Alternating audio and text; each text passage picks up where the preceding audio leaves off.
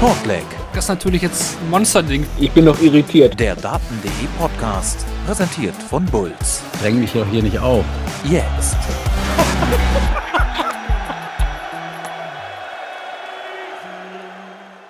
Einen haben wir noch. Kurz nach Abschluss der 30. PDC-WM melden wir uns von Shortleg, dem Daten.de-Podcast, presented by Bulls, nochmal mit der Analyse der Darts-WM 2023 wieder. Marvin Farnbaum begrüßt euch zur Nachlese und hat Kevin Barth an seiner Seite. Hallo Kevin. Schönen guten Abend alle miteinander. Mal sehen, was wir noch im Tank haben, möchte ich sagen. Wir blicken heute in dieser Folge auf die Highlights der WM, ziehen Bilanzen auch, was so alles in den Tagen von London passiert ist und nehmen euch nochmal mit auf die Reise dieser Weltmeisterschaft. Und am Ende der Sendung gibt es auch noch eine kleine Vorschau auf die anstehende Q-School. Ja, hallo an alle, die hier auch nach der WM, nach Tag 1 nach der WM, vielleicht ist es ein historischer Tag, hier live bei Twitch mit dabei sind. Ihr könnt euch gerne wie immer hier mit in die Sendung einbringen durch eure Beiträge. Wir werden das in die Diskussion mit einfließen lassen. Ich denke, wir haben einige Punkte dabei, die auch diskutabel sind und äh, nehmen wir euch da gerne mit hier rein. Für alle, die die Folge im Real Life hören, auch natürlich danke an euch fürs Einschalten. Auch nach der WM wird es natürlich Shortleg weiterhin geben auf den bekannten Podcatchern wie Spotify, meinsportpodcast.de, Apple, Google Podcasts und äh, natürlich auch auf Amazon Music und dem Daten.de YouTube-Channel.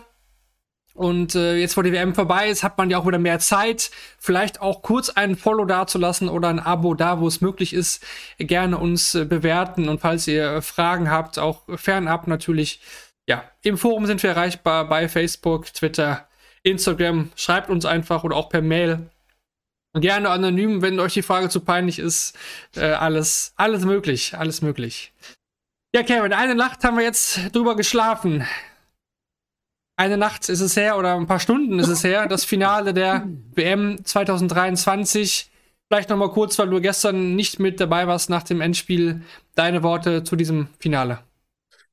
Ja, ging natürlich von Anfang an ordentlich die Post ab, ne? Also wahnsinniges Niveau von beiden. Äh, und dann natürlich irgendwie das Leck für die Ewigkeit im zweiten Satz. Äh, ich habe jetzt auch länger keinen neuen Data mehr gesehen oder auch nicht so viele live äh, und das dann mitzuerleben und sich dann im Nachhinein zu fragen, okay, habe ich das jetzt geträumt oder nicht, so nach dem Motto, ähm, ja, interessantes Endspiel definitiv, äh, wo dann überraschenderweise halt Michael van Gerven ein paar mehr Fehler gemacht hat als Michael Smith, wirklich dann, wirklich dann ja auch in der Mitte des, des Matches ein, zwei Sätze durch, durchaus abgetaucht ist und äh, ja, Michael Smith wirklich bereit war, ähm, viele seiner Chancen dann auch genutzt hat, scoring-technisch ohnehin brandgefährlich war und dann auch am Schluss nicht das Nervenflattern gekriegt hat, ne? mit einem Elfdata das Ding zuzumachen, ist schon äh, gewaltig. Ähm, ja, also vielleicht hätte ich Van Gerven, was heißt, ich hätte ihn noch ein bisschen besser erwartet. Ich war etwas überrascht, dass ausgerechnet er nach so einer tollen WM ein bisschen die Flatter gekriegt hat.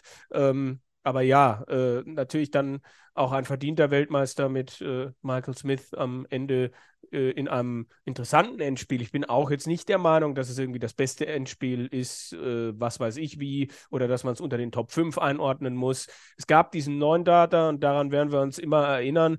Ähm, aber für mich sind spannendere, dramatischere Endspiele da durchaus äh, weiter vorne zu nennen.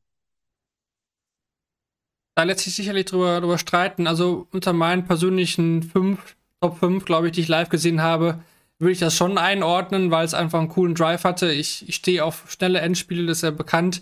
Aber klar, ich verstehe auch äh, zum Beispiel, wenn jetzt Leute sagen, ah, das war das beste Endspiel ever. Also das Taylor-Barney-Ding, äh, allein wegen der Dramaturgie würde ich auch immer höher äh, einschätzen. Ich weiß auch gar nicht, ob man das jemals toppen kann ich bin gespannt. Wir werden ja hoffentlich noch, noch viele, viele WM-Finals erleben und auch äh, hier besprechen. Deswegen lassen wir da doch noch mal die Zukunft entscheiden, was da noch alles so, so kommt. Ich habe ja gesagt, wir gehen so ein bisschen die, die Highlights der, der einzelnen Runden noch mal durch, um das Turnier so Revue passieren zu lassen. Vorher aber noch mal eine generelle Einschätzung, das machen wir ja auch mal ganz gerne, Kevin, hier. Wir hatten ja vor zwei Tagen mit, mit Lutz auch schon gesprochen, was jetzt wichtig sein wird für den Sport, für uns Berichterstatter, äh, für jeden Einzelnen vielleicht, der mit diesem Sport auch verbunden ist, was wir aus dieser WM machen können. Was ist jetzt wichtig? Ich meine, der Darts-Hype, er war da. Und die Frage ist, wie können wir ihn jetzt weiter transportieren? Was, was können, können wir da machen? Oh, es ist, ist, äh, ist eine schwierige Frage, weil ähm, es ist, es ist wirklich äh, interessant. Also ich hatte jetzt auch tatsächlich äh, ein Gespräch, was mit mir vor einer Woche vereinbart worden ist für nach, nach dem WM-Finale. Ähm, und es ist halt wieder abgesagt worden äh, gestern, weil Gaga halt ausgeschieden ist. Das Gespräch wurde vereinbart, als es als noch nicht mal absehbar war, dass Gabriel Clemens ähm, ins Halbfinale kommen würde, dass es da so einen Run geben würde. Und plötzlich geht es nur noch um ihn oder um, um die deutsche Brille äh, und man kann nach dem Finale nicht mehr darüber sprechen. Das Finale hatte gestern auch nochmal 16% Marktanteil und so weiter. Also äh, da beginnen leider Gottes schon wieder gewisse ähm, Reflexe, ne? Und, und auch andere Portale oder andere Medien sagen, ja, wir haben immer die Erfahrung gemacht, dass Dart außerhalb der WM nicht so funktioniert wo ich dann immer so denke, habt ihr es denn mal ausprobiert? Also, ja, ja. Äh, das, das, ist dann halt immer auch so eine Geschichte. Äh, bei einer, bei einer European Championship äh, zum Beispiel oder bei einem World Cup oder so, da sehe ich jetzt wenige Medien, die außerhalb vom Agenturjournalismus irgendwie sich mal trauen, irgendwie das, das zu probieren. Da geht es mir jetzt auch nicht drum, ähm, wenn, wenn keine deutschen Erfolge da sind, kann ich das irgendwie nachvollziehen. Aber man kann immer auch nochmal eine Geschichte aus einer deutschen Perspektive erzählen. Ähm, und ja, also ich werde diese Woche noch einen Text für die Sportschau machen äh, zu dieser Thematik, wie schwierig es ist, äh, Dart-Profi zu werden. Also, dass es jetzt nicht so ist, dass äh, da mal eben 15 Deutsche aus dem Boden wachsen können, dass das alleine schon das System nicht zulässt. Ähm, und dann wird man halt mal sehen. Also, glaube, dass eine Premier League-Teilnahme von Gaga natürlich das Ganze nochmal pushen könnte. Ja. Und ansonsten ähm, ist halt die Frage, was können wir tun? Also da bin ich ehrlich gesagt überfragt, weil ähm, die, die, Medien müssen selber den Mut aufbringen, äh, diese Schritte zu machen. Und es ist aber halt auch nicht so einfach, durch, durch diesen Brei da durchzublicken, äh, äh, weil, weil oft ja auch in der Sport 1-Berichterstattung ganz, ganz viel vermischt wird mit den Galas, mit, äh, mit allem. Wenn ich dann auch schon höre, Frankfurt als, als Aufzählung auf der European Tour, wo ich so denke, es hat aber nichts mit der European Tour zu tun. Also da wird äh, es halt für den Außenstehenden wieder sehr, sehr schwierig, einen Überblick zu be behalten. Und äh, ja, aber ich glaube, alleine das Signal, was alles im TV läuft, was alles auf die Zone läuft, sollte eigentlich diesen typischen, wir machen nur WM-Reflex irgendwann doch auch mal ähm, äh, ein bisschen, bisschen zurückgehen lassen. Das denke ich auch. Ähm, ich glaube auch, dass, äh, was du gesagt hast, wichtig sein könnte, dass wenn Gaga wirklich die Premier League spielen sollte, dass das äh, ja die, die Leute ein bisschen bei der Stange hält, weil das zieht sich ja über mehrere Monate und das sind ja eher so die, die Monate auch in den Mai hinein. Das ist natürlich auch dann die Zeit natürlich, wo auch, auch beim Fußball zum Beispiel dann die Entscheidungen in den Ligen fallen, Champions League und so weiter. Das wird dann natürlich schon von der Konkurrenz her nicht ganz so einfach, vor allem in den Sommer hinein ist ja viel an Live-Sport. Das ist, ist ja ganz klar. Der Wintersport, gut, der geht jetzt noch ein bisschen. Ähm, da muss man abwarten. Ich kann auch nur von mir berichten, dass viele Leute geschrieben haben, die ja auch interessiert waren, noch ein bisschen mehr zu erfahren. Ne? Also spielt ihr jetzt Premier League zum Beispiel, wurde ich gefragt, auch äh, was, was Gaga angeht oder äh, wie, wie das Jahr jetzt weiter. Ich glaube, da versuche ich halt so im, immer als Einzelperson zumindest dann mhm. ja das zu erzählen, was ja, oder als Botschafter quasi in Anführungsstrichen zu agieren und zu sagen, ja, so und so ist das. Und dann muss der Fan natürlich am Ende selber entscheiden, ob er das Jahr über hinweg zuguckt oder nicht. Wir und ich glaube, halt, wir von Daten.de, ja, gerne. Wir, wir, werden halt deutsche Erfolge brauchen, nach wie vor. Also wir werden, ähm, wir werden weitere Halbfinals, weitere Viertelfinals, vielleicht auch mal einen, einen, Titel, der dann wirklich auch, also ein Players Championship Titel reicht da, glaube ich, nicht. Also wir werden weitere Erfolge brauchen. Äh, man hat jetzt bei dieser WM gesehen, wie das funktioniert, äh, wenn wenn dann mal ein Deutscher irgendwie weit kommt äh, und dann vielleicht auch im Idealfall bei einem Turnier, was zufällig dann auch im TV läuft, so nach dem Motto, weiß ich nicht, ob da The Zone reicht. Ich glaube, äh, da, äh, das ist auch nochmal eine Chance. Leider Gottes geht es ja äh, immer auch bei uns über den Bäcker-Effekt, so nach dem Motto. Das ist äh, auf jeden Fall wahr. Denke ich äh, nochmal ja, als Zusammenfassung da, dass wir auf jeden Fall von Daten.de alles weiter so ziehen werden, wie in den letzten Jahren auch gewohnt. Das ist unsere Aufgabe, vor Ort sein, berichten, Interviews machen, News bringen, Hintergründe liefern. Das äh, ist das, was wir leisten können und was andere leisten werden. Das werden wir dann natürlich auch aufmerksam weiter verfolgen. Dann gehen wir das nochmal rein in die WM gehen nochmal so die einzelnen Runden mit den Highlights durch. Natürlich jetzt nicht jeden Tag, sondern einfach das, was passiert ist, was hängen geblieben ist von dieser WM, wollen wir mit euch zusammen nochmal ein wenig durchgehen und starten dann natürlich mit Runde 1 und man kann sagen natürlich auch mit Tag 1, denn Tag 1, ja, ist ja immer so ein bisschen die Frage, wie, wie sieht der Eddie Pelli aus mit der neuen Bühne, vor allem dieses Jahr. Der Weltmeister spielt immer am ersten Abend, das war in diesem Fall Peter Wright, der als Grinch 2.0 auf die Bühne kam, am Ende haben aber auch viele, Kevin, über Mickey Menzel geredet. Ja, der sich da durchsetzt in der ersten Runde und ein Interview gibt, wo man dann natürlich äh, gedacht hat, okay, was ist das jetzt? Äh, der sich nicht mehr so richtig klar ausdrücken konnte, äh, äh wo man davon ausgehen muss, dass da ein bisschen was im Tee war. Also, ja.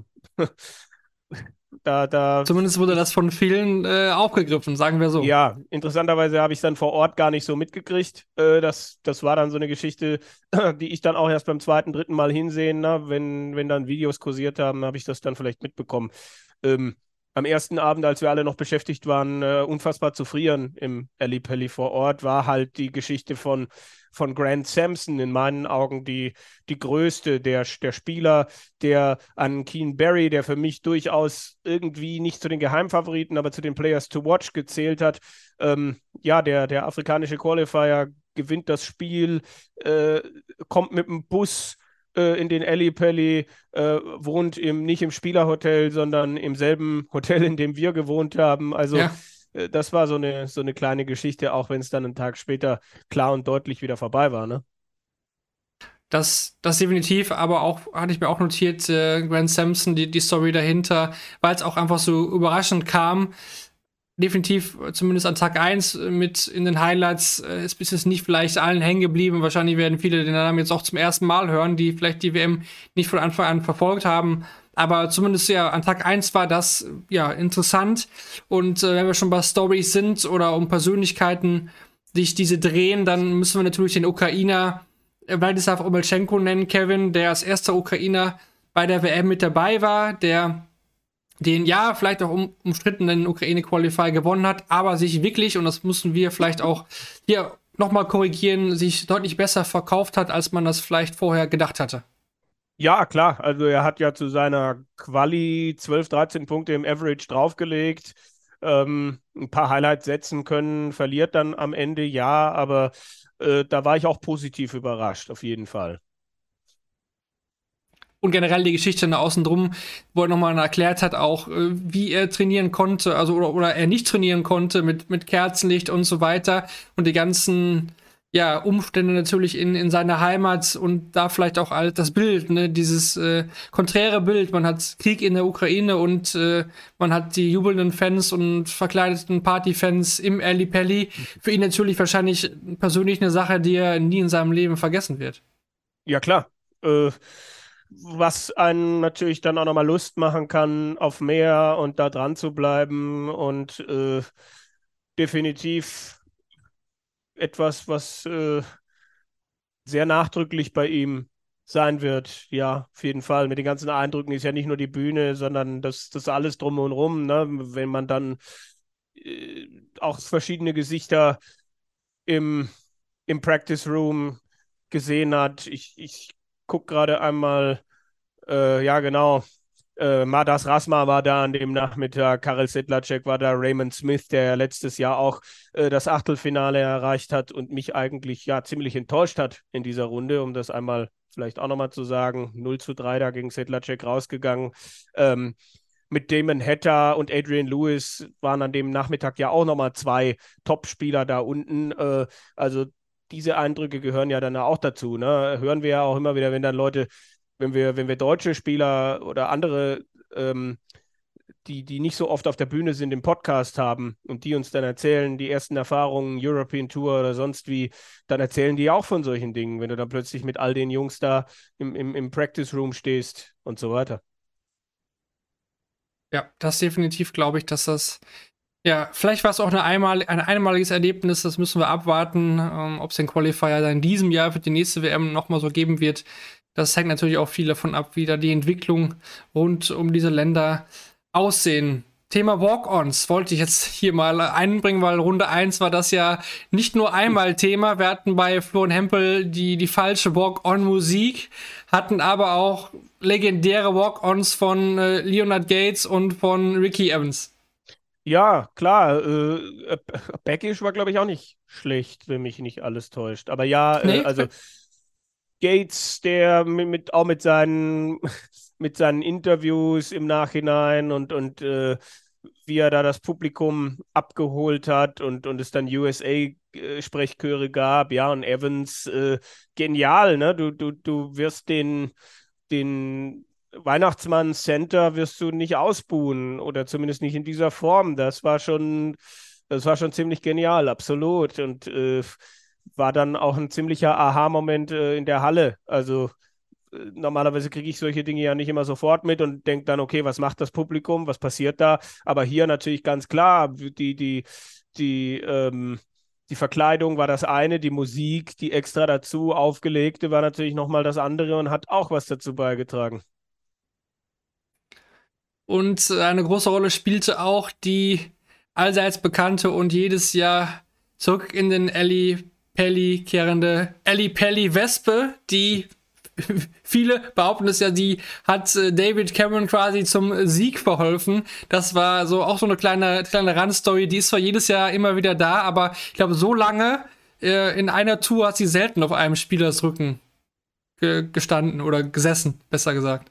Naja, ich, ich meine, vielleicht hat er irgendwie besonders gut für die Wespe irgendwie gerochen oder ich weiß es nicht. Äh, das sind ja alles so Dinge, die da dazukommen können. Aber ja, sie ist ja immer wieder aufgetaucht und gibt ja, glaube ich, inzwischen auch Fans der Wespe und äh, wird immer dankbar aufgegriffen von den Leuten vor Ort und von äh, den sozialen Netzwerken und stellenweise ja auch von der PDC. Das ist natürlich schön und lustig. Auf der anderen Seite ähm, halt auch Wahnsinn ne, bei den Temperaturen, die dann zwar gestiegen sind im Laufe der WM, äh, nochmal. Äh, aber wir hatten ja minus 5 Grad am Anfang und so und dass da dann trotzdem äh, im Laufe des Turniers dann da wieder die Wespe auftaucht, äh, faszinierend.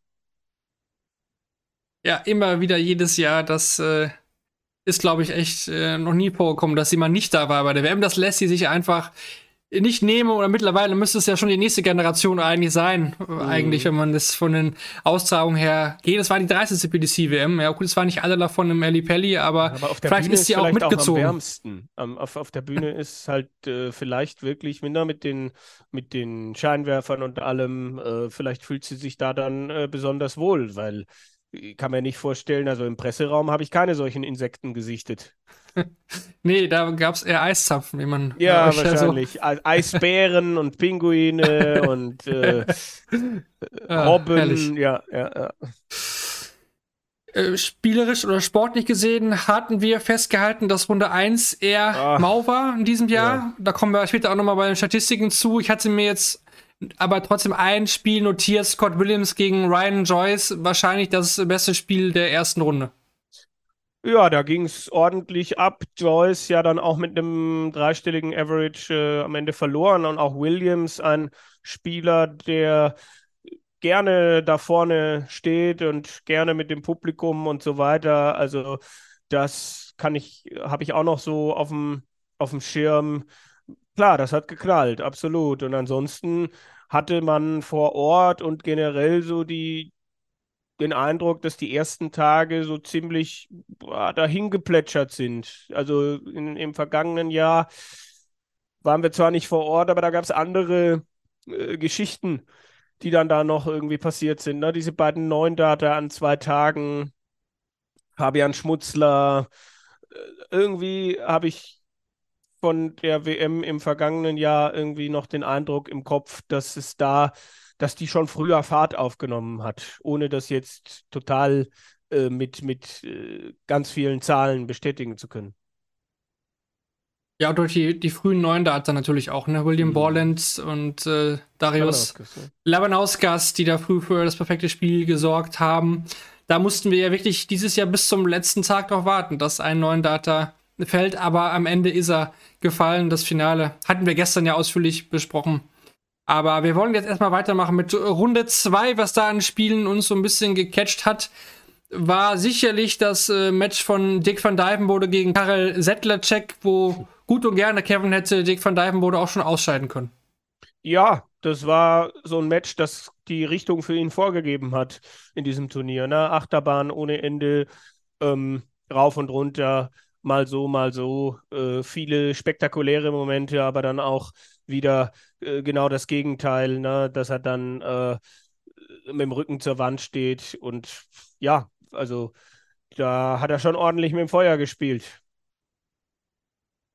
Das absolut. Und hier auch war wieder Scott Williams beteiligt, glaube ich, gegen Rob Cross. Das war auch ein gutes Match, was man sich, was man sich gut ansehen konnte. Und der Abschlussabend äh, vor Weihnachten ist ja auch immer so ein kleiner besonderer. Ne, wir hatten dann nochmal Ricky Evans, der mit einem anderen Weihnachtssong auf die Bühne kam, wieder mit, seinem, mit seiner Verkleidung gegen Joe Cullen. Und ich stelle mir nur vor, wie schwer das sein muss für Joe Cullen. Da wurde er ja auch so befragt. Ne? Du hast alle schon mal gesehen auf der Bühne. Er ist wirklich der aller, allerletzte Spieler, der dann die Bühne als 96. aller Teilnehmer dann betreten darf. Und äh, Peter Wright gefühlt schon seit zwei Wochen äh, im, in der dritten Runde und du spielst dann echt dein erstes Spiel da oben. Ja, ähm, schwierig. Ne? Da musst du vielleicht dann auch einfach gucken, dass du, dass du nicht so viel siehst, dass du nicht so viel Zeit vorm Fernseher verbringst, dass du äh, die Zeit anderweitig investierst, aber ob sich das dann immer so vermeiden lässt. Ist die Frage. Das ist die Frage. Ich meine, James dann, Wade ist natürlich ja. jemand, der einem da dann ins Auge sticht, auch nochmal, ne? Also der dann ausgeschieden ist in dieser zweiten Runde als einer von nur drei Gesetzten. Und das ist natürlich dann schon auch ins, äh, ins Gewicht gefallen. Also ähm, man hatte es vielleicht ein bisschen kommen sehen, aber äh, wir hatten so vieles kommen sehen und getippt und äh, so weiter. Und über meine Endplatzierung im Tippspiel will ich dann auch den Mantel des Schweigens breiten, aber da habe ich da mal recht gehabt zur Abwechslung.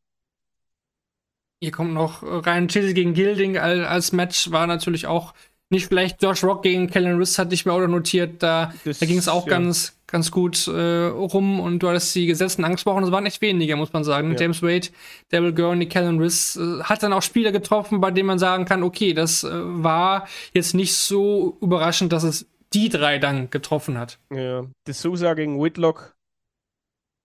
Mit Whitlock, der 2-0 vorne war und es dann noch aus der Hand gibt. Ja, kann ja. man da sicherlich auch noch aufhören. Über die Deutschen ja. werden wir gesondert reden, wahrscheinlich. Okay. So ist es, so ist es, ja.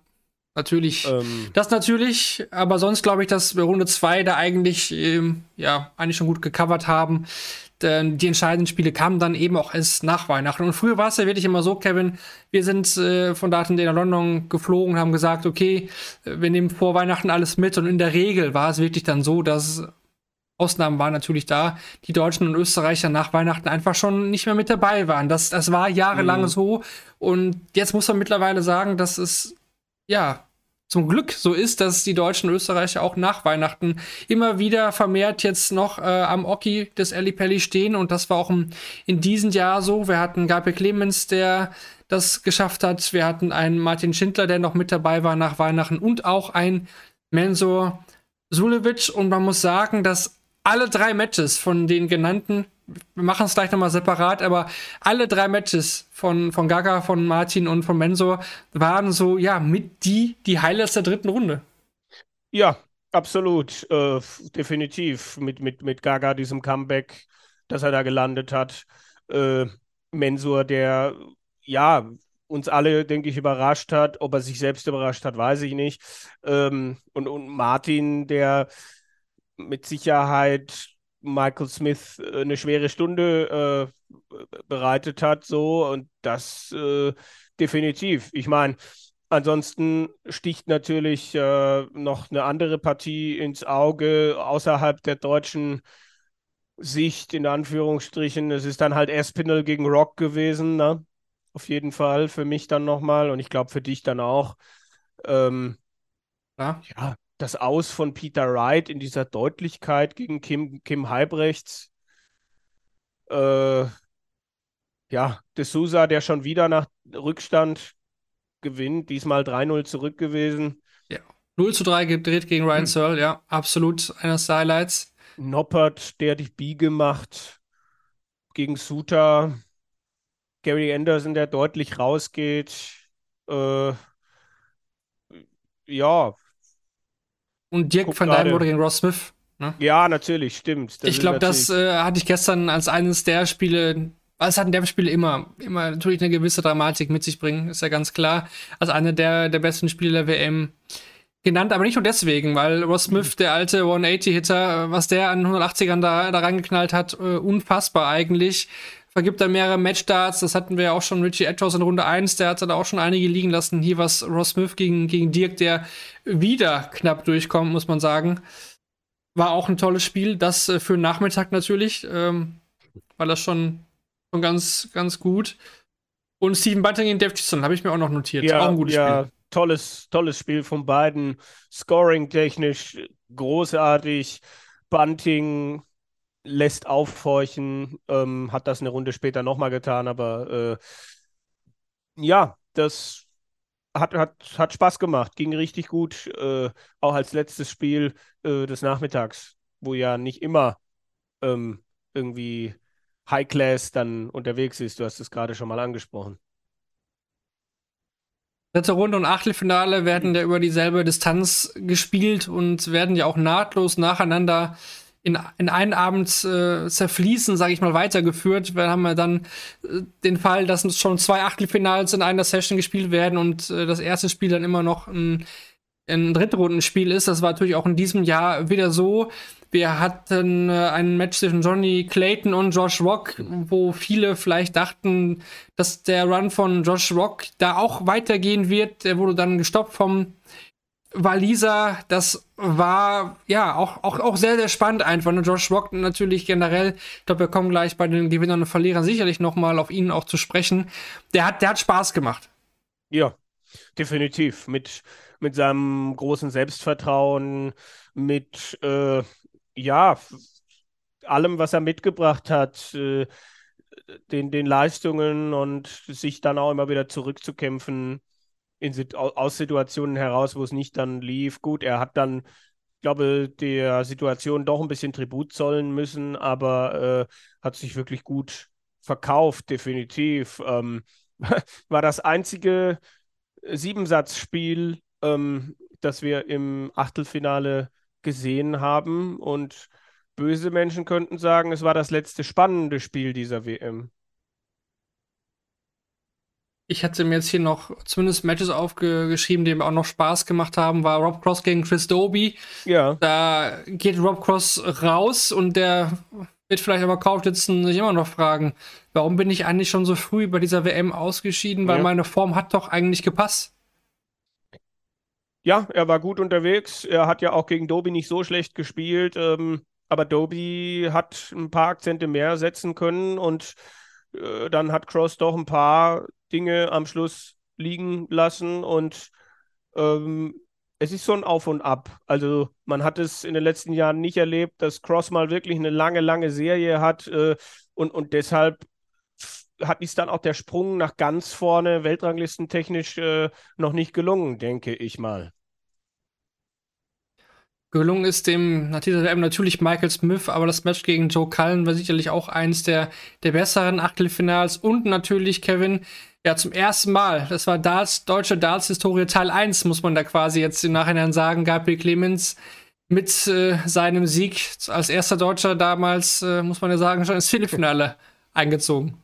Damals. da waren wir alle noch jung. Nein, ähm, ist äh, die Art und Weise beeindruckend. Von Anfang bis Ende super. Einen zweiten Satz gespielt, der, äh, wo er was liegen lässt, wo man sich so denkt, oh, das kann teuer werden, aber es wurde nicht teuer. Suta wird zwar stärker, aber Gaga findet immer wieder eine Antwort. Ähm, 148er Finish erinnere ich mich jetzt noch dran und äh, hat dann zwar ein paar Matchstarts ausgelassen, aber macht dann trotzdem den nächsten rein und ja, echt cool, wenn wir überlegen, vor, vor äh, zwei Jahren in derselben Runde dieses Drama gegen Ratajski, da haben wir dieses Mal, denke ich, alle gerne drauf verzichtet.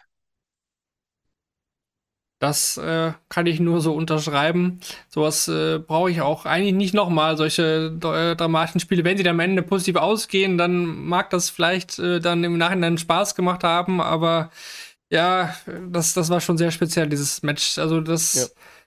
war definitiv vor ein paar Jahren so, aber wie gesagt, Schnee von gestern, dies, bei dieser WM war das ja zum Glück nicht so. Denn äh, die Story ging ja auch noch weiter. Gabriel Clemens spielte dann gegen Gavin Price, der, der Nummer 1 zu diesem Zeitpunkt der Welt. Und äh, gewinnt hier mit 5 zu 1, sorgt wirklich für den allerletzten Push, den, den, den größten Hype wahrscheinlich um einen deutschen Spieler während der WM, den es äh, jemals gegeben hat. Ja, die Art und Weise, diese Deutlichkeit, also äh, dass Price irgendwie schlagbar war oder er mir, dir beiden nicht gefallen hatte, so mit dem, was er leistungstechnisch so angeboten hat äh, im Laufe des Turniers, das ist die eine Sache. Aber dann da hochzugehen, erstes Viertelfinale bei der WM, erstes Viertelfinale überhaupt bei so einem großen Turnier und dann eigentlich sein bestes Spiel auf überhaupt auf so einer Bühne zu machen über diese Distanz und sich von nichts aus der Ruhe bringen lassen und dann ja, ähm, innerhalb von einer Stunde da den Weltranglisten ersten zu zerlegen. Also das nötigt mir immer noch ganz, ganz großen Respekt ab und äh, ist immer noch, man guckt auf das Ergebnis und denkt so, wow, äh, es steht da immer noch. Es, es, ist, es hat sich nicht verändert. Es waren aber trotzdem auch hier einseitige Viertelfinals, prinzipiell, auch wenn es da vielleicht bei anderen Spielen etwas vom Ergebnis her knapper war.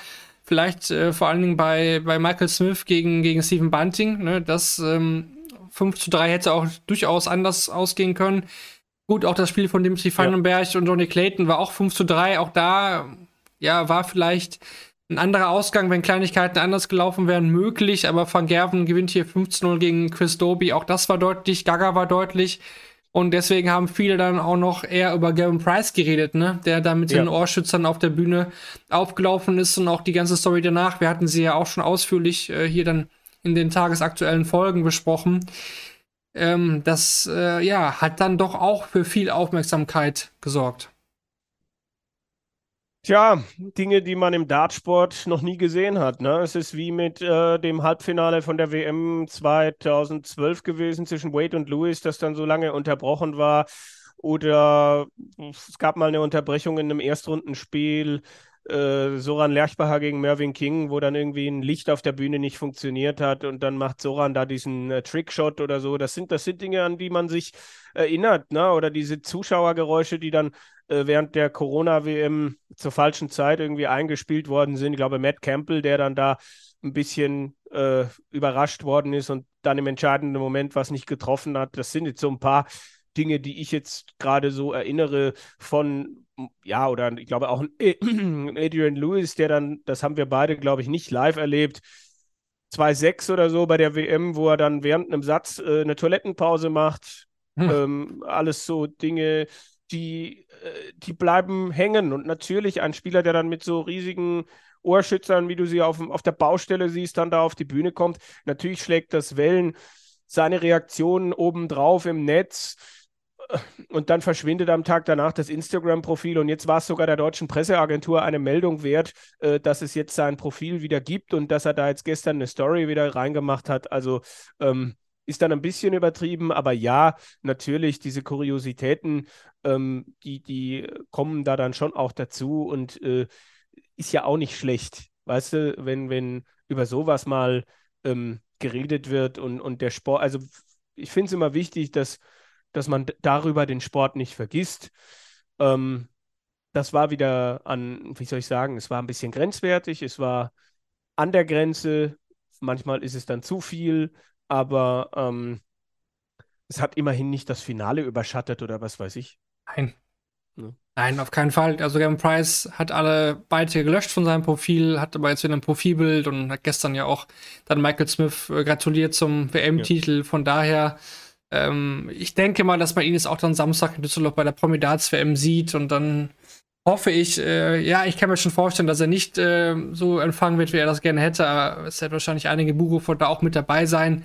Aber ich hoffe, man, man lässt ihn zumindest einfach mal Dart spielen und auch der, die Person sein, die er ist. Und Lutz hat es ja auch gesagt. Also, wenn man mit ihm privat da so quatscht, dann ist das ein anderes Bild, das man mit ihm bekommen kann. Denn auch ein Peter Wright, kennen wir wissen es beide, ist nicht der Peter Wright, den man da auf der Bühne sieht. Das ist äh, dann ein ganz anderer Typ, wenn man ihm privat mal äh, nicht äh, verkleidet oder ja, mit hochgesteckter Frisur oder sonst was sieht. Das darf man nie vergessen. Es gibt auch einen Menschen, der nicht dieser Spieler ist, dieses Produkt auf der Bühne. Ja, also ich habe von all dem auch ein bisschen Abstand genommen, also von, von diesem ähm, Urteilen und Machen und Tun. Also es gibt Spieler, bei denen man dann auch in Interviews irgendwie denkt, okay, hm, schwierig, ähm, aber ist mir jetzt bei Price auch eher selten aufgefallen, zum Beispiel. Und, und Mai, also das ist ein Sport, da geht es um viel Geld, da der eine geht so mit seinen Emotionen um, der andere so. Natürlich gab es da die ein oder andere Geschichte. Ne? Natürlich denken da viele an die Geschichte mit Gary Anderson 2018. Aber es ist ja nicht so, als würde der ständig irgendwie sich da mit Leuten auf der Bühne prügeln oder was weiß ich was. Und ähm, also ich finde es total entspannt, ähm, sich diesen Sport anzuschauen und, und nicht dieses Äffchen auf seiner Schulter sitzen zu haben, das sagt, ah, den mag ich aber nicht, weil, aber den mag ich, weil. Also mm. es, natürlich gibt es Spieler, die man irgendwie sympathischer findet, weil man irgendwie in seiner Arbeit sie dann mal kennengelernt hat oder sonst was.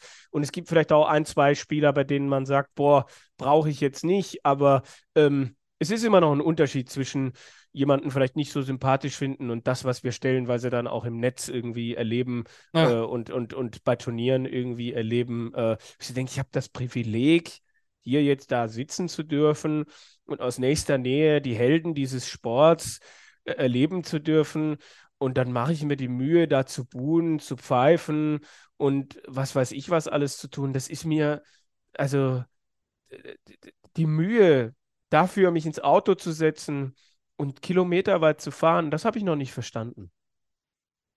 Nee, und solchen Leuten wollen wir auch gar keine Bühne geben. Mhm. Ähm, ich kann das auch nicht immer nachvollziehen. Ich denke, jeder hat so ein, zwei Spiele, die er mehr mag und auch immer ein, zwei, die man nicht so mag oder nicht so unbedingt gerne spielen sieht. Aber Respekt vor den Leistern sollte man immer haben. Es gibt ja auch viele, die Michael van Gerven gestern dann wieder kritisiert haben, wo ich sage, okay, also so fairen Verlierer findest du eigentlich selten auf, auf Was der ist Tour. Denn da ne? kritisiert worden? Also mal ganz ehrlich. Ja, da wurde dann wieder gesagt, er hätte sich doch viel mehr mit dem Bully Boy freuen sollen nach dem neuen Data und, und solche Geschichten, ne? wo ich denke, es ja, ist, aber es, es ist, ist der zweite Satz in diesem Finale. Also, äh, genau, genau. Es geht um 500.000 Pfund, es geht um für ihn, für Van Gerven, um den vierten Weltmeistertitel ähm, und dann soll er sich mit ihm für den Data, also er wird ihm in der Pause schon irgendwie vielleicht was gesagt haben und selbst wenn nicht, wird er das im Nachhinein getan haben über was sich die Leute Gedanken machen, das ist schon faszinierend. Man kann, kann man nicht einfach mal was genießen, dass dieser Sport inzwischen so weit ist. Ich bin gestern noch mal über eine Kolumne gestolpert von äh, Gordon Jamboué aus dem Jahr 2007, äh, wo es dann auch darum ging, dass das DSF wieder seine Übertragungen deutlich reduziert hat. Es gab mal eine Zeit zwischen 2007 und 2009, 2010. Da gab es einstündige Aufzeichnungen die dann mal eine Woche nach dem World Matchplay gelaufen sind, die dann mal eine Woche nach dem World Grand Prix gelaufen sind. Äh, da, äh, das sind alles so Geschichten, die äh, die, die äh, Leute natürlich dann irgendwie gar nicht mitbekommen haben. Aber auch das hat es mal gegeben. Da war das Genörgel auch groß. Aber das, was jetzt passiert, ähm, das weiß man, finde ich, alles viel mehr zu schätzen, wenn man, wenn man mal gesehen hat, wie das war, wenn man mal äh, ja, ich kann mich noch erinnern an meine Anfangszeiten ähm, wo man PDC-TV aus Deutschland gar nicht kaufen konnte. Das Einzige, was du kaufen konntest, war, wenn ich mich richtig entsinne, für ein paar Pfund im Monat ähm, Audio. Also, dass du nicht die, das Bild bekommen hast zu den Spielen, sondern dir quasi die Audiospur anhören konntest zu dem, was da auf PDC TV lief. Bilder, das ist ein paar Jahre später gekommen. Äh, 2010, 2011, glaube ich, dass man dann normalo auch ein, ein PDC-TV-Abo abschließen konnte. Also das ist schon Wahnsinn, worüber sich jetzt die Leute Gedanken machen, wo wir mal eine Zeit erlebt haben, wo wir echt so dachten, oh, ob der Dartsport nicht wieder irgendwie von dieser Bühne verschwindet und man war über jede Stunde dankbar, die im damaligen DSF oder Sport 1 irgendwie gelaufen ist. Ja, das wird eh wieder kommen, auch äh, wenn jetzt dann wieder Major-Turniere kommen, die nicht von Sport 1 übertragen werden, dann wird dann wieder kommentiert, ah, Sport 1, der Pumperpunkt-Sender, der überträgt mal wieder nicht, das, was soll das denn, ne? Und ah, schon wieder der Walk-On verpasst und so weiter. Also das, das gab es auch bei dieser WM natürlich zuhaufe, aber ich denke, das äh, sollten wir nicht weiter besprechen, ein, dass wir. Ein Beispiel, ein Beispiel vielleicht okay. noch. Äh, WM ja. 2008 äh, ein Deutscher ist qualifiziert, Michael Rosenauer. Ähm, von dem Spiel gab es keine Live-Bilder im deutschen Fernsehen. Weil, weil, es hat halt nicht reingepasst. Man hat, die WM startete an einem Montag und die erste Live-Übertragung gab es an einem, gab es fünf Tage später am Samstagabend. Roland Scholten gegen Mervyn King war das erste Spiel. Das war ein Zweitrundenspiel, das die live gezeigt haben. Also die ersten fünf Tage gar nicht. Man, ich, glaube, es gab noch nicht mal eine Zusammenfassung von dem und, und Rosenauer hat 3-2 nur knapp verloren gegen Mervyn King. Und das sind so Geschichten, Rosie. wo ich so denke, Leute, macht euch, führt euch das mal vor Augen. Und inzwischen zeigen die 130 Stunden live und, und so weiter und so fort und steigen drei Stunden vorm Finale mit einer Vorberichterstattung ein. Also da konnten wir doch vor 15 Jahren nur von träumen. Ja, Absolut. Rosie 501, danke, dass du das nochmal äh, für, für die, die ihn vielleicht nicht kennen, einer der, der besten deutschen Dartspieler der, der vor, ja, vor glorreichen Zeiten, die wir ja, jetzt zeigen haben. Ja, 2000er, sagen wir es so, genau. Mhm. Das äh, definitiv war ja zuletzt auf European Tour oder vor ein paar Jahren auch noch öfter ja. mal qualifiziert. Also das sollte man nicht, nicht vergessen. Und dann, von mir vielleicht das Schlusswort dazu. Sport 1 hat einen tollen Job gemacht dieses Jahr bei der WM. Du hast es gesagt. Sie waren jeden Tag von Anfang bis Ende da mit Jana und äh, Moritz vor Ort, hatten Max Hopp als Experten vor Ort. Sowas gab es vorher auch noch nicht. Ähm, ähm, alle Sessions, wie gesagt, übertragen. Hat man auch nicht immer gehabt. Früher gab es, glaube ich, auch Sessions, die liefen nur auf Sport 1 Plus. Also das erinnert, erinnert mich auch noch daran, die Nachmittagssessions mhm. zum Beispiel. Und der Sohn natürlich hat auch einen guten Job gemacht. Ich habe beides mal so ein bisschen verfolgt. Da ist eine andere Herangehensweise. Ähm, Elmer ist natürlich auch eine Ikone. Viele wollen ihn da hören und äh, sehen. Aber dazu hatten wir gestern auch noch was gesagt zur Aufmachung zum Finale. Deswegen dazu nicht jetzt mehr. Vielleicht noch einen Satz dann zum Abschluss der WM. Wir hatten sehr, sehr deutliche Halbfinals, Kevin. Und ja. Äh, wir hatten es ja aber auch schon gesagt, wir hatten einen absolut würdigen Abschluss in Form des Finals zwischen Michael Smith und Michael van Gerven. Ja, selbst äh, als dann Smith äh, 6-3 vorne war, äh, wusstest du nicht. Ne? Du kannst dem Van Gerven immer zutrauen, äh, zurückzukommen. Also ich glaube, so als Betrachter eine gewisse Spannung war dann schon auch noch bis zum Schluss da. Und äh, wer weiß, ob Smith dann nicht doch anfängt, nochmal zu wackeln. Und das sind alles so Dinge, die, also es ist natürlich interessant, ne? Van Gerven, der jetzt genauso viele Finals verloren hat, wie er gewonnen hat. Und äh, immer wenn er verloren hat, hat er nie mehr als vier Sätze gewonnen.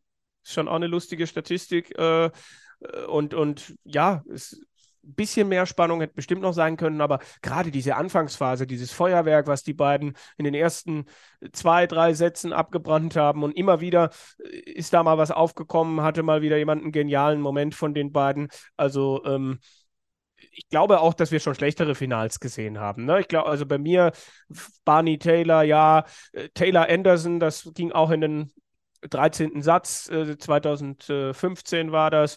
Letztes Jahr das Ding, wo, wo äh, Peter Wright nach 5-4 Rückstand das Ding noch dreht das sind vielleicht drei Endspiele, die ich nennen kann, wo ich sage, die würde ich davor setzen. Aber Entschuldigung, andersrum gedacht, weiß ich nicht. John Part gegen Kirk Shepard, daran erinnere ich mich jetzt nicht mehr so richtig, war das zweite WM-Finale, das ich gesehen habe. Taylor, der Barney mit 7-1 zerlegt, war beeindruckend anzuschauen, aber war das ein spannendes Finale? Weiß ich nicht. Taylor, der Whitlock 7-3 zerlegt. Adrian Lewis, der irgendwie halbwegs unspektakulär 2-12, 3-12 war es, glaube ich, gegen Andy Hamilton äh, sich da durchsetzt. Also da haben wir, glaube ich, auch ähm, deutlich unspektakulärere ähm, Endspiele dann irgendwie auch schon gehabt, definitiv. Dann kommen wir jetzt zu den Gewinnern und Verlierern der, der Weltmeisterschaft. Es gibt ja immer Spieler, die von so einer Weltmeisterschaft natürlich profitieren. Meistens sind es die, die weit gekommen sind, aber es gibt natürlich auch ja, en enttäuschende Gesichter. Und äh, die wollen wir jetzt so ein bisschen durchgehen. Fangen wir aber an mit den Gewinnern. Ich denke, dass wir Michael Smith zu den Gewinnern zählen. Da brauchen wir nicht Ja. ähm, nichts mehr zu sagen. Neu Nummer eins der Welt, der Weltmeister. Wie kann der eigentlich ein Verlierer sein? Eigentlich eigentlich nicht. Ähm, Ich würde dann natürlich auch Gabriel Clemens nennen, den wir gleich nochmal besonders besprechen, aber ich hätte ja auch noch Vorschläge und die wären jetzt zum einen erstmal Josh Rock und Alan Suter. Mhm, definitiv, ja. Also Rock, der viele Erwartungen auf seinen Schultern hatte und dann trotzdem eine tolle WM spielt, unglücklich ausscheidet und Suter, ähm, der halt einfach das mit seinem Achtelfinale wiederholen kann und wo ich auch sehr gespannt bin, wo die Reise noch hingeht. Und ja, also für mich ist auch ein Dimitri ein Gewinner irgendwie, weil äh, da waren auch äh, Zweifel und Unkonstanz vor dieser WM, aber er schafft es ins Halbfinale, er macht das wirklich gut und äh, deswegen ist ein Dimitri für mich da irgendwie auch zu nennen. Äh, ja, Gerne auch hier im Chat natürlich äh, eure Ja. Gewinner und äh, Verlierer reinschreiben. Ich hatte mir auch noch notiert ähm, Chris für als, ja, genau. als Gewinner und Stephen Bunting. Ja, auch. definitiv, klar. Also die, das, was er da äh, abgebrannt hat und, und ja, im Viertelfinale verließen sie ihn dann, aber so viel hat nicht gefehlt, um dann Michael Smith rauszukegeln. Aber auch beeindruckend, wie Smith dann äh, zurückgekommen ist von dieser, ähm, von diesem ordentlichen Wackler, kann man sagen. Hier kommt noch dann äh, Scott Williams als, oder Williams steht hier nur. Es könnte natürlich Jim Williams und Scott Williams sein. Da Ja, müsste man natürlich nochmal, Ja. ähm, kann tja, man sicherlich auch. Ich finde, beide haben, also Jim Williams hat mich gegen Gabriel Clemens total überrascht. Hatte ich, ich habe ihn nicht ja, so stark erwartet und ein Scott Williams ist für mich aber auch eine positive Erscheinung. Aber ob er, ob er jetzt ein Gewinner ist, weiß ich nicht. Ähm, aber definitiv kein Verlierer. Das kann man Nee. vielleicht so da, da mitnehmen. Was haben wir hier noch? Äh, wird auch über Josh Rock diskutiert, der von manchen nicht unbedingt als Gewinner angesehen wird. Ja, was soll er denn machen? Also äh, auch die Auslosung. Also gucken wir uns mal die Auslosung von Gabriel Clemens an und die von Josh Rock. Also äh, äh, na, Callan Ritz, äh, Nathan Aspinall, Johnny Clayton. Ich meine, äh, mit dem Hammer könnte man halt einfach mal sagen, ja, Gaga hatte halt bis zum Viertelfinale auch keinen Gesetzten, den er schlagen musste. Ich will damit nicht schlecht machen, was Gaga gemacht hat, aber also ähm, äh, gegen Johnny Clayton ähm, kann man auch mal 3 zu 4 verlieren. Und nach dem Jahr, was er da jetzt hatte und dem, was er da alles an, na, wie die ihn gehypt haben bei Sky Sports und so weiter, ähm, also gehört er mir für mich schon auch zu den Gewinnern, weil er es geschafft hat, durchaus auch abzuliefern. Also man muss ja auch mal sehen, der Unterschied zwischen dem, was da auf dem Floor gespielt wird und dem, was auf der Bühne gespielt wird, ist ja exorbitant. Das sind ja 10, 15 Punkte regelmäßig Unterschied. Also, ähm, ich meine, immerhin wird er nicht als Verlierer dargestellt, aber ähm, äh, weiß ich nicht, ob man Ja, ich sehe ihn auch als Gewinner. Ja. Also vor allen Dingen mit, mit, dem, mit dem Druck auf den Schultern für seine ersten WM. Also ich glaube, äh, wir wären alle froh, wenn einen Deutschen hätten, der so ein erstes Jahr gespielt hätte und vor allen Dingen auch so eine WM gespielt hätte. Ich meine, der hat auch einen kleinen Ritz geschlagen, der hat auch keine einfache erste Aufgabe. Ne? Also das schon in der ersten Runde musste er auch ran und dann Nathan Aspinall zu schlagen, äh, wo es ja auch zum ersten Mal wirklich mal so ein krasses WM-Duell für ihn gab und auch gegen Johnny Clayton hätten da ein, zwei Sachen vielleicht mehr gepasst, hätte er das auch gewonnen und wer weiß, ne? Also, das, also ich sehe ihn vor allen Dingen mit seiner Entwicklung über das ganze Jahr hinweg und auch inklusive der WM einfach als, als Gewinner. Da, Ja. da bin ich, da bin ich auch bei dir. Absolut. Ja, dann kommen wir zu den Verlierern. Peter Wright. Ähm, ja, Peter Wright als erster Vorschlag von dir habe ich mir auch so notiert. Ich habe auch noch einen zweiten Schotten, das ist Gary Anderson. Ja, ja. Mm. Der weit abgerutscht in der Order of Merit oder abgerutscht ist in der Order of Merit und erstmal jetzt sehen muss, hat er noch Bock, wie viel Bock auf was und was tue ich noch und was will ich noch? Will ich trainieren, will ich noch spielen oder will ich einfach bald dann irgendwann gar nichts mehr machen, was mit dem Dartsport zu tun hat? Ja. Ich denke, die Frage muss er sich stellen und Peter Whitekevin muss sich auch fragen, ne, was, was ist alles so schief gelaufen? Klar, Joanne ging es nicht gut, das, das wissen wir alle, aber auch das Jahr generell war ja von Anfang an nicht gerade ja. so überzeugend und auch da ist die Frage, was können wir von dem in 2023 erwarten? Sehr schwer zu sagen. Ähm, immer wieder gab es Momente, auch vor seinem, ich glaube, vor seinem ersten WM-Titel gab es auch Momente, wo, wo man dann gesagt hat, ah, und dann rutscht er vielleicht aus den Top 5, aus den Top 10 raus. Er hat immer wieder äh, Momente gefunden, ist immer wieder zurückgekommen. Aber Peter Wright war auch nie derjenige, der die Tour total dominiert hat, der aber immer wieder es geschafft hat, Momente zu setzen. Ich bin sehr gespannt, wie das für ihn in 3, 23 äh, laufen wird. Und finde es extrem schwierig zu prognostizieren. Bei Price ist das ähnlich. Da bin ich jetzt auch nicht derjenige, der sagt, der gewinnt nächstes, also der gewinnt dieses Jahr zehn Turniere.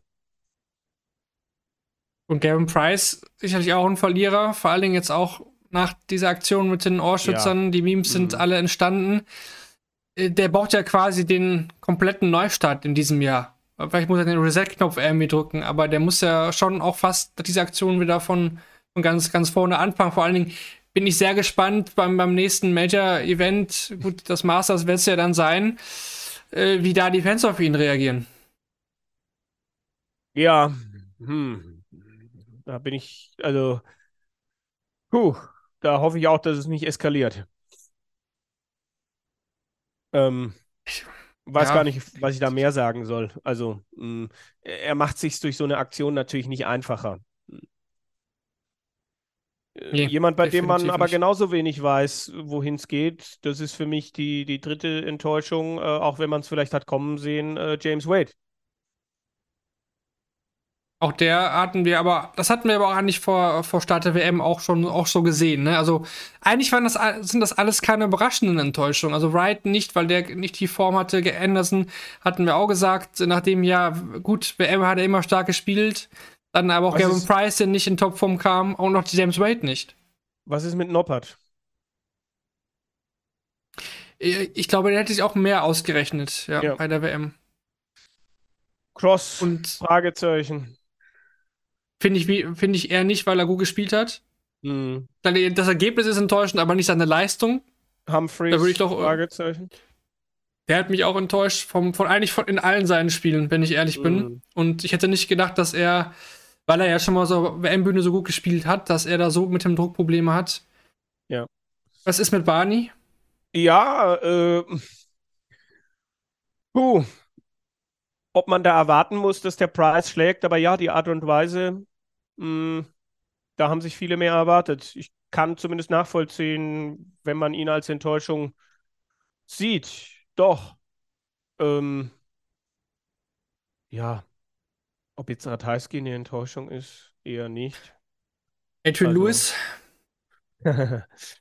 ja, äh, war wieder viel dabei, von genialen Momenten über nicht so geniale Momente und äh, am Ende halt auch wieder sehr, sehr unkonstant gewesen und er kommt nicht voran. Und einen Namen habe ich noch, Daryl Gurney.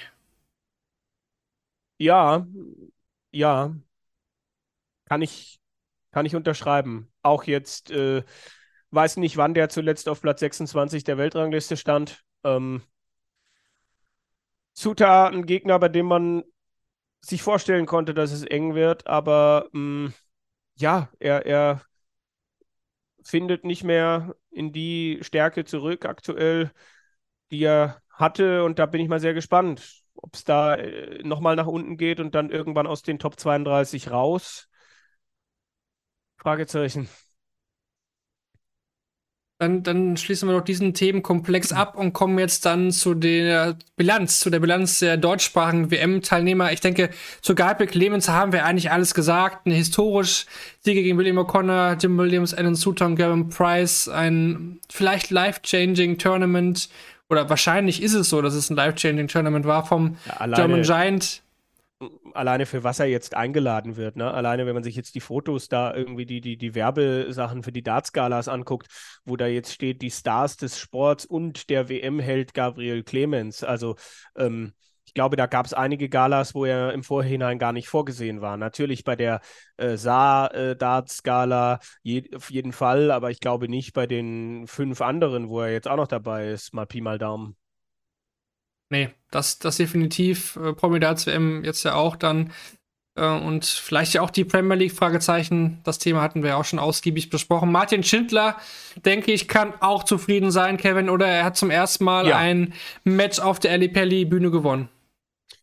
Definitiv und äh, gegen Michael Smith wirklich auch einiges gezeigt. Ähm, am Schluss ein bisschen nachgelassen, aber Smith, der dann auch ins Rollen gekommen ist und äh, ich glaube, für Martin ist das ein toller Abschluss. Ich bin sehr gespannt. Er hat, glaube ich, irgendwie nur 45.000 in diesem Jahr zu verteidigen, nur nach so einem tollen Jahr wie jetzt dem 2022. Also da könnte viel in Richtung weiter äh, an die Top 20 rangehen, wenn das so weitergeht. Und ich sehe jetzt bei Martin wenig Gründe, warum das nicht so weitergehen sollte, könnte, wie auch immer. Ja, das macht einfach Lust auf mehr dieses Jahr, ne? Und auch ihn auf der Bühne so gut zu performen zu sehen. Auch dann gegen Michael Smith, wo er wirklich, ähm, ja, echt kurz davor war, den, den Bully Boy da zu stürzen. Und äh, Smith hat es ja auch gestern nochmal gesagt, gegen Martin war es halt wirklich eng, es hätte auch alles anders verlaufen können. Ja. Tolles Jahr, ich bin, ich bin sehr, sehr gespannt auf The Ball. Jetzt ja auch äh, fester Teil der Top 32 der Welt in der Order of Merit. Zwei Deutsche sind da jetzt fix fest mit drin. Das ist natürlich eine, eine, tolle, eine tolle Sache. Und dann nehmen wir noch den dritten Deutschen direkt äh, hinterher mit rein. Die Rede ist natürlich von Flo Hempel. Ähm, ich habe mir hier notiert, äh, Flo Hempel total im Soll, gewinnt ein schwieriges erstes Spiel, hätte aber auch durchaus noch mehr sein können im Nachhinein. Ja, definitiv. Also hat gegen Luke Humphreys viele Fehler gemacht. War ein Spiel, in dem beide Fehler machen, in dem beide so ein bisschen krampfig unterwegs sind, ein Kampfspiel. Ähm, es gab Spieler und Leistungen, die, die deutlich besser waren in der Runde als das, was äh, Luke gespielt hat. Du hast es vorhin angesprochen, der eigentlich nie zu seinem Spiel gefunden hat. Ein bisschen, ein bisschen eine verpasste Chance auch für Flo. So, ich sehe es ähnlich, aber nichts, wo man jetzt sagt, irgendwie, er hätte müssen oder was weiß ich. Es ist, finde ich, aber schon eine verpasste Chance und das darf man dann auch mal ansprechen. Das, das denke ich auch, aber nach dem Jahr, was ja wirklich nicht gut war und äh, eigentlich ja durch den Super League-Sieg erst dann zur WM geführt hat, Ja. er nimmt dann 15.000 Pfund mit und das ist, glaube ich, eine gute Basis jetzt auch. Er muss es ja dann auch verteidigen und wir wissen ja alle, äh, den Anfang von 2021 hat er gar nicht gespielen können oder gespielt damals, äh, viele Turniere auslassen müssen. Also alles, was erstmal jetzt am Anfang des Jahres da reinkommt, ist Bonus für den Flo und dann kann er sich eigentlich auch erstmal noch mit einem guten Start ins Jahr, den wir natürlich allen deutschen Österreichern wünschen, da weiter nach oben spielen und stabilisieren. Ja. Gut, dann äh, gehen wir Richtung Rot-Weiß-Rot, Kevin. Und ich denke, da sind die Gemüter in den beiden Lagern ein bisschen unterschiedlich. Ne? Wir haben Menzo Sulovic dabei gehabt, der gegen Mike de Decker gewonnen hat, wo viele schon sagten, oh, das wird aber sehr, sehr schwer gegen einen echt Ja. guten Mike de Decker, der eine tolle Entwicklung genommen hat und dann dieser kämpferische, starke Auftritt gegen Michael van Gerven, das äh, Moment des Turniers, ne, wo, wo er die 161 checkt, van Gerven hat es ihm nicht zugetraut, verweigerte den Versuch auf Bullseye und auf der anderen Seite haben wir Roger Rodriguez, der echt ein super Jahr gespielt hat, aber gegen Lawrence Ilagan dann doch ja, en- enttäuscht hat, von, zumindest vom Ergebnis her und vielleicht auch von der Spielweise her.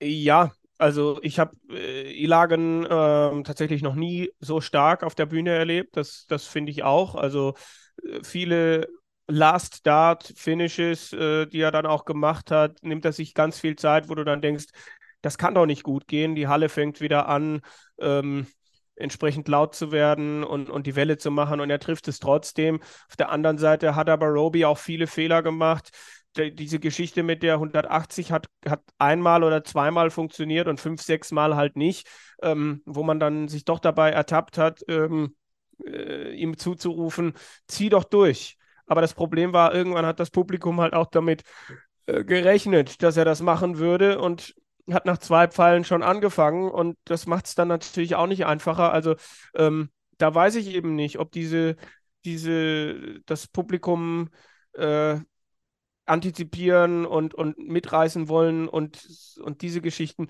ob ihm das in dem Moment geholfen hat oder ob es nicht besser gewesen wäre, sich auf das in Anführungsstrichen Business zu konzentrieren. Der erste Dart war, soweit ich mich erinnere, echt problematisch und dann scheint er das Match doch auf seine Seite zu ziehen, aber äh, kriegt es dann wieder nicht äh, hin. Ähm, und dann gibt es einen Entscheidungsleck, soweit ich weiß, im fünften Satz wo auch Chancen da sind und dann passen die Scores nicht. Also das war ein, ein Auftritt, der irgendwie wieder ein bisschen nachdenklich gemacht hat, ähm, äh, wo ich aber glaube, dass es ihm jetzt nicht so viel ausgemacht hat. Na, der hat dieses Jahr genug andere Dinge auch im privaten Bereich erlebt, aber ähm, wo ich mir erhoffe, dass die Kurve weiter nach oben bei ihm geht, weil ich glaube, da ist noch viel im Tank. Ähm, und es war vielleicht auch eine, auch eine definitiv eine verpasste Chance gegen einen Gegner, den ich aber schwächer eingeschätzt hätte. Dann haben wir auch das, denke ich, ganz gut nochmal zusammengefasst und wollen jetzt nochmal kurz, bevor wir zu den Statistiken kommen, um da endlich jetzt unter die WM auch einen ganz dicken Haken zu machen, nochmal auf die drei Damen zu sprechen kommen. Erstmalig, Kevin, waren drei Damen bei der PDC-WM mit dabei und äh, wir müssen erstmal von den nackten Zahlen her schauen, dass keine ein Spiel gewonnen hat, aber sie haben sich alle drei eigentlich gut verkauft. Definitiv. Also Satzergebnisse, die eng waren, alle mindestens einen Satz gewonnen. Lisa Ashton am Ende am nächsten dran, so von den Sätzen her. Äh, auch eine Fallon Sherrock, die wirklich das gut gemacht hat, eine Bo Greaves, die, die einen guten ersten Auftritt auf der Bühne hatte. Alle hatten Momente, wo es vielleicht nicht so gut lief, ähm, aber es fällt schwer, da jetzt irgendwie total unzufrieden ähm, zu sein. Also die Entwicklung geht da auf jeden Fall in die richtige Richtung.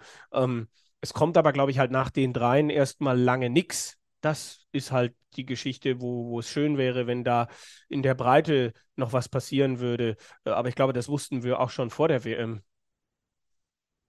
Ja, das wussten wir, denke ich, äh, auf jeden Fall nochmal, vielleicht nochmal ein bisschen aufgetüttelter. Lise Ashton gewinnt zwei Sätze, hat vielleicht, ja, abgesehen von diesem einen Satz gegen Jan Decker damals so gut wie noch, noch nie auf der Ali Pelli Bühne gespielt und sich präsentiert. Ja. Dennoch muss man da aber sagen, die, die Zeit arbeitet schon so ein bisschen auch gegen sie, ne? Also, ich mhm. meine, ihre Primetime, vielleicht war sie auch schon. Ja, das würde ich nicht, würde ich nicht ausschließen. Gerade wenn du da äh, Sherrock und Greaves hast, mh, mm, ist natürlich die Frage, wie lange kann sie das aufrechterhalten noch und äh, es, wann kommt dann nochmal die ein oder andere Junge von hinten? Kommt eine Mikuro Suzuki nochmal auf? Also ähm, es ist, es, es war mit Sicherheit eines der stärksten Bühnenspiele, die ich von ihr gesehen habe. Und es ist natürlich schade, dass sie das nicht äh, vergolden konnte. Fallon Sherrock, wir hatten das im Vorhinein besprochen und eigentlich haben da alle drüber geredet, über diese vermeintliche äh, Wildcard, die sie da erhalten hat, äh, durch ihren Sieg beim Women's World Matchplay noch ins Turnier-Tableau gekommen. Ähm, hat nicht schlecht gespielt gegen Ricky Evans, fand ich nicht. Also ich finde auch mit allem drum und dran war das sicherlich auch kein einfacher Auftritt äh, für sie. Ich meine, sie hat gute Vibes im, im Ellie Pelli und bekommt auch von den Fans von den drei genannten immer noch die, die meiste Unterstützung. Ich fand das bei Greaves und bei Ashton war das gar nicht so krass, äh, dass da Mann gegen Frau spielt. Das hatten wir ja auch besprochen. Sie verliert halt drei, drei Decider, ne? Aber man merkt mhm. trotzdem, mhm. dass sie sich auf der Bühne wohlfühlt und glaube ich, das ist auch das, was, was sie braucht, weil ihre Probleme liegen eher noch auf dem, dem Floor, aber ja, da, das Problem muss sie lösen, sonst äh, kommt sie ja nicht auf die Bühne. Ja, ähm, also sie hat äh, aber ja auch in diesem Jahr sehr wenige gute Bühnenspiele gemacht. Also ich fand es beeindruckend, dass sie anscheinend in der Vorbereitung auch an den richtigen Hebeln angesetzt hat, um ihr Spiel doch nochmal um einige Prozent dann wieder anzuheben. Ähm, und jetzt ist halt die Frage, gelingt ihr das auch äh, für, für den Floor? da hast du natürlich recht. Das ist eine Baustelle. Natürlich kann die auch mal auf dem Floor einen raushauen, aber die Spanne zwischen 95 und 75, das ist bei ihr einfach zu groß und sie ist jetzt auch nicht diejenige, die einem sofort einfällt, wenn man über die äh, Favoriten bei der Q-School spricht, was wir ja gleich auch noch mal kurz tun werden. Genau, das tun wir gleich noch, äh, vorher noch zu, zu Bo Greaves, dann nochmal einen Satz. Ähm, ja, vorher auch ähm, eine Story gewesen, ne, klar, als, als äh, der, diese Women's Series äh, Endphase, wo sie acht Turniere in Serie gewinnt, dann dieses Spiel gegen Fedor Sherrock, wo sie 148 checkt, ja, und die ganze Story drumherum, die PDC jetzt aufgebaut, natürlich haben alle darüber berichtet, aber mit 18 Jahren dann halt als Weltmeisterin der WDF kommt sie auf die Bühne und mir hat es einfach gefallen, dieser Auftritt. Ich muss es sagen, sie hätte mindestens einen Satzgewinn verdient gehabt. Sie hat auf mich Gelassenheit äh, verkörpert, dass sie, dass sie Spaß hat und es war aber eben auch eine starke Willie O'Connor auf der, auf der anderen Seite. Aber man muss natürlich sagen, Bo Reeves ist 18, die hat die ganze Karriere noch, noch vor sich. Ja, also ich habe eben äh, fälschlicherweise gesagt, jede von den Damen hat einen Satz gewonnen. Das stimmt natürlich nicht. Ähm, aber da waren auch zwei Decider dabei in dieser Partie. Und äh, ich war beeindruckt, wie O'Connor das gemacht hat. Und äh, es war aber auch ein leistungstechnisch gutes Debüt von ihr, worauf sie aufbauen kann und denke ich auch aufbauen wird. Und ähm, ja, ich meine, es hätte dieser WM natürlich gut getan, wenn, wenn eine Frau auch nochmal gewonnen hätte, einfach äh, so, so, ein, so ein Hype nochmal äh, zu kriegen und so weiter. Aber es, es ist eben nicht passiert. Aber ähm, so weit weg waren sie auch nicht. Also erinnere mich da an andere Jahre, glaub, beim ersten Mal, wo wir zwei Damen dabei hatten, Ashton und äh, Dobromislova, da war bis auf diesen Knallersatz von Lisa gegen Jan Decker war, war, war nichts mehr dabei. Anastasia war ein paar Tage später weit, weit weg. Ich erinnere mich auch noch dran. Das Gefühl aber auch jetzt schon ein paar Jahre her. Ne? Also auch wie die Zeit da, da rennt, äh, eigentlich echt, echt Wahnsinn. Das war die WM, Nun, ja. wo unfassbar viele Gesetzte ausgeschieden sind und äh, sich einige darüber beschwert haben, ja, die Ungesetzten, die haben ja dann schon ein Spiel gehabt und dann besser auf der Bühne und das müsste man nochmal überdenken. Und jetzt sieht man halt einfach, dass das nicht ein Faktor ist, sondern Dinge passieren oder Dinge passieren nicht. Dieses Jahr sind nur drei Gesetzte äh, in der Auftakthürde äh, ausgeschieden. Das ist vollkommen korrekt und dann folgt jetzt auch der letzte Take zur PDC WM 2023 in Form der Useful Sets presented bei Darts Oracle, wie immer bereitgestellt äh, via Philipp Wolf. Das sind jetzt nochmal, wie viele sind es? 1, 2, 3, 4, 5, 6, sieben Stück, sieben Highlights, die ich jetzt hier nochmal aufzählen möchte. Und damit wollen wir dann die WM auch hm. wirklich final abschließen. Also, Michael Smith ist nach seinem Finalerfolg über Michael van Gerven der erste Engländer in fünf Jahren, der die PDC-Weltmeisterschaft gewinnen konnte. Im Jahr 2018 war Rob Cross der letzte englische Weltmeister, der wiederum England auch zum ersten Mal in fünf Jahren bei der WM siegen ließ. So zwei Engländer in den letzten, ja, insgesamt dann zehn Jahren. Ja. Als WM-Sieger. Als neue Nummer 1 der Welt ist Smith der siebte englische Weltrangliste erst überhaupt und der ah. erste Engländer, Engländer an der Spitze in neun Jahren. Ja, Taylor. Lloyd, Warren Little, Smith, Harrington. Jetzt bin ich auf fünf gekommen, ne? Ähm, ja, Priestley wird es auch mal gewesen sein. Ja. Ähm, noch einer. Mh, hm, ähm, ähm, ähm, boah, aber immerhin habe ich sechs hingekriegt. Ja, ja vielleicht, vielleicht, äh, wenn jemand in den Chat den siebten noch hat, oder gerne, sonst reichen wir das dann nochmal nach. Dann mache ich weiter mit dem nächsten Fakt. Äh, durch den gestrigen Sieg hat Michael Smith die Marke an eingespielten Preisgeld bei der Weltmeisterschaft von einer Million Pfund überschritten. Dies haben zuvor nur Michael van Gerven, Phil Taylor, Gary Anderson und Peter Wright geschafft. Was die Einnahmen alleine im Ali Pelli anbelangt, hat Michael Smith jetzt sogar Phil Taylor überholt, womit Smith der englische Spieler mit dem höchsten Preisgeld in dieser Spielstätte ist. Mhm. Im gesamten Turnierverlauf wurden dieses Jahr 901 180er geworfen. Der bisherige Rekord, der lag ja bekanntlich bei 880 Maxima. Und der war bereits nach dem vierten Satz des WM-Finals gebrochen. 66 dieser 180er kamen alleine von Turniersieger Michael Smith. Erst zum zweiten Mal nach 2017 lag die Rate an 180ern pro Leck bei über 0,5. Für die Runde der letzten 32 wurde mit 229 180ern sogar eine neue Bestmarke aufgestellt. Wir bleiben bei den 180ern, denn auch die Anzahl der 180er von Gabriel Clemens war aus deutscher Sicht historisch. In 122 Lecks brachte Clemens 36 180er ans Board. Noch nie hat ein Deutscher so viele 180er bei einer WM geworfen. Der bisherige Bestwert von 20 180ern kam ebenfalls von Gabriel Clemens im Jahr 2021. Und die 11 180er im Halbfinale gegen Michael Smith waren auch deutscher Rekord für 180er in einer Partie. Mit einem Turnier-Average von 103,04 stellte Michael van Gerven den höchsten Turnier-Average eines Spielers bei der Weltmeisterschaft seit seinem letzten WM-Sieg im Jahr 2019 auf. Van Gerven erzielte jedoch zum ersten Mal überhaupt keinen dreistelligen Average in einer Finalpartie der WM und verlor bereits sein drittes WM-Finale.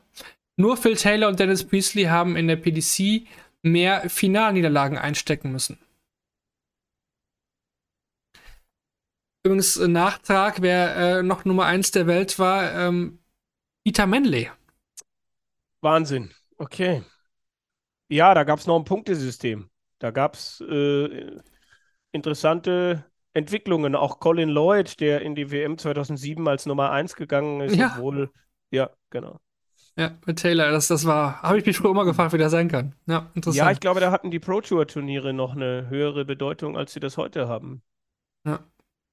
Gut, zwei, zwei Stats habe ich noch. Obwohl die Spiele im Halbfinale und im Finale im Schnitt einen dreistelligen Average verbuchten, lag der gesamte Turnier-Average nur bei 91,66 Punkten, womit der Standard um 0,19 schlechter war als bei der letzten WM.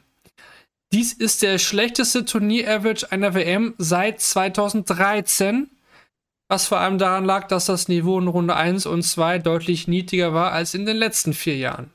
Mhm. Auch wenn mit Smiths Elfdata zum Matchgewinn gestern noch die Marke an 1800 gespielten Lecks erreicht wurde, verliefen viele Partien der diesjährigen Weltmeisterschaft eher eindeutig. In 30 der 95 Spielen gewann der Verlierer nicht einen Satz. Mehr Whitewashes in Sätzen gab es nur im Jahr 2016. Im Gegensatz zu den letzten beiden Auflagen ging ab dem Viertelfinale kein einziges Spiel mehr über die komplette Satzdistanz. Und damit, Ladies and Gentlemen, wollen wir die PDC WM 2023 dann auch beiseite legen. Aber wir sind noch nicht ganz durch mit der heutigen Folge. Wir hatten ja noch versprochen, dass wir auch noch eine kleine Vorschau auf die Q-School 2023 in Kalka und in Milton Keynes legen, Kevin. Ja, ein Highlight für viele, ganz unterschiedliche Namen, Gesichter, die es da zu entdecken gilt. Manche kennt man, manche kennt man nicht. Ähm, manche werden überraschen, manche werden enttäuschen. Es wird wieder hunderte von Spielern geben, die da um Tourkarten spielen. Wir haben noch keine Meldelisten, keine offiziellen.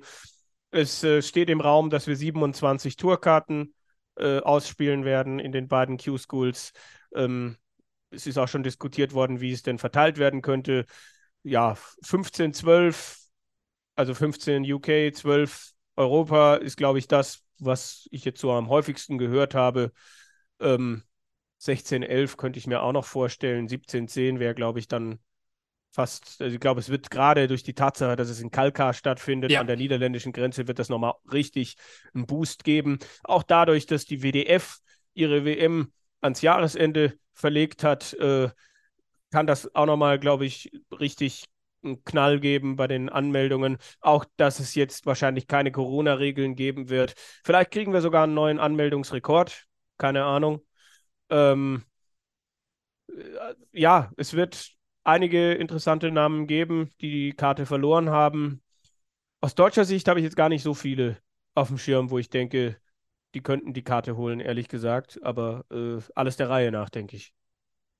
Genau, ähm, was ja auch noch so sein wird, dass sie jetzt viele, also man muss ja sagen, es gibt zwei, äh, zwei Youth Schools, du hast ja gesagt, einmal die UK-Variante, einmal die EU-Variante in, in, in Kalka in Deutschland und einmal England. UKler müssen in Milton Keynes spielen und die deutschen Niederländer und so weiter müssen in Kalka spielen. Für Leute aus dem sogenannten Rest of the World Ländern, zum Beispiel USA, Japan und so weiter, die dürfen frei wählen und in diesem Jahr ist es auffällig so, dass viele sich für Kalka entscheiden. Kevin, da hattest du ja auch schon gerade ein bisschen angedeutet, das könnte auch nochmal dazu führen, plus dem Fakt, dass echt viele Niederländer wahrscheinlich melden, weil es in Kalka echt nicht weit zur niederländischen Grenze ist. Ich, ich komme daher, ich kann das bestätigen. ähm, könnte das wirklich ähm, ja ein bisschen näher zusammenrücken, was die Teilnehmerzahlen angeht. Auch in diesem Jahr gibt es aber wieder zwei Stages. Wir haben an den ersten drei Tagen Stage 1. Ob das jetzt noch 1b und 1a aufgeteilt wird, ja. ähm, ich weiß es nicht. Es könnte sein, wenn es viele Teilnehmer sind, aber die Corona-Regeln, die diese Sache herbeigeführt haben, gelten ja nicht mehr. Mhm. Ähm, da müssen erstmal alle rein, die sich, äh, die keine Tourkarte verloren haben, also die die Tourkarte in diesem Jahr verloren haben, zum Beispiel Max Hopp, die sind bereits äh, fix für die Final Stage gesetzt und da werden 128 Spieler in Kalka und 128 Spieler in Milton Keynes dann in der Final Stage in den, den letzten vier Tagen dann die Tourkarten ausspielen. Und dieses 128er Feld wird eben an den ersten drei Tagen aufgefüllt mit ja. den Teilnehmern.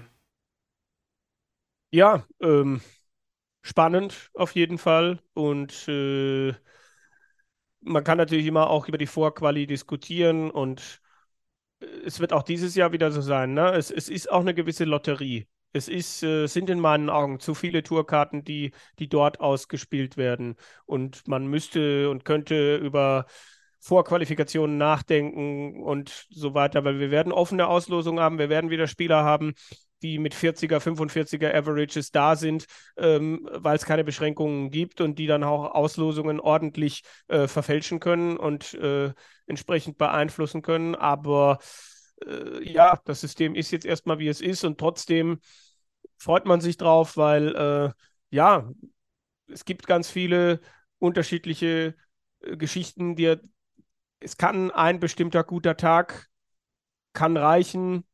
Ähm, und dann wird es auch wieder Spieler geben, die, von denen hörst du die ersten zwei, drei Tage nichts und dann hauen die plötzlich am letzten Tag einen raus. Also es wird ganz, ganz viele Geschichten geben, sowohl in die positive Richtung als auch in die negative. Ne? Letztes Jahr mit den zehn Matchstarts von Dragutin Horvath. Auch dieses Drama werden, werden wir dieses Jahr auch wieder haben, in welcher Richtung auch immer, ob mit deutscher Brille oder ohne.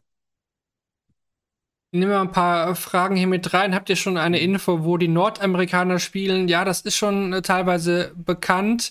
Und zwar haben zum Beispiel Alex Spellman, äh, Jacob Taylor, äh, Jerry, äh, Jerry, nee, Butler, Larry Butler, Larry Butler, mein Gott, äh, werden alle in Kalka spielen. Larry Butler.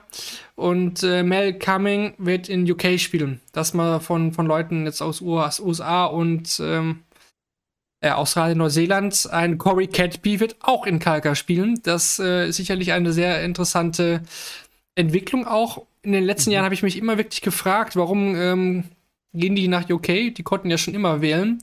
In diesem Jahr scheint man da doch eher der Meinung zu sein, dass Kalka die einfache Variante ist, auch wenn da viele Niederländer mit dabei sind. Dann kommt die Frage, spielt Danny Baggish die Q-School? Nein, wird er nicht. Mhm. Das hat er gesagt. Das äh, wird er in diesem Jahr ja nicht tun. Ja, was haben wir hier noch? Ähm, Final Stage auch nur drei oder vier Tage. Nein, äh, First Stage drei Tage und Final Stage dann vier Tage. Von Montag bis Sonntag findet das, das Ganze statt, ab 9. Januar. Ähm, es was so Christo Reyes? Bisher habe ich da nichts gehört. Kevin, du? Äh, auch nicht so richtig. Da war ja dann auch die Geschichte, dass er eigentlich auf der Liste stand für den äh, südeuropäischen Qualifier und dann, soweit ich weiß, auch nicht gespielt hat ähm, habe ich auch nicht viel mehr gehört als das. Und dann glaube ich, wenn wir schon mal der Namen sind, dann können wir wirklich mal auf Favoriten oder bekannte Namen, glaube ich, jetzt auch mal eingehen. Vielleicht erstmal äh, Spieler aus Deutschland und Österreich, die wir da, die wir da durchgehen können. Die, die große Personalie aus deutscher Sicht natürlich, Kevin, ist Max Hopp. Ja, welchen Max Hopp werden wir sehen? Ähm, wie kann er mithalten? Der Qualifier bei der WM hat gezeigt, was gehen kann, aber wir haben auch in einigen Momenten gesehen im letzten Jahr, was nicht funktioniert oder das mal was nicht funktioniert. Ne? Und ähm, es ist äh, extrem schwierig. Es ist eine, eine Wundertüte. Ähm, ich glaube, dass das jemand ist, der über einen Tagessieg kommt, wenn. Also ich glaube, wenn er so spielt wie bei dem West Europe Qualifier, ähm, dann, dann, dann kann es auf jeden Fall reichen.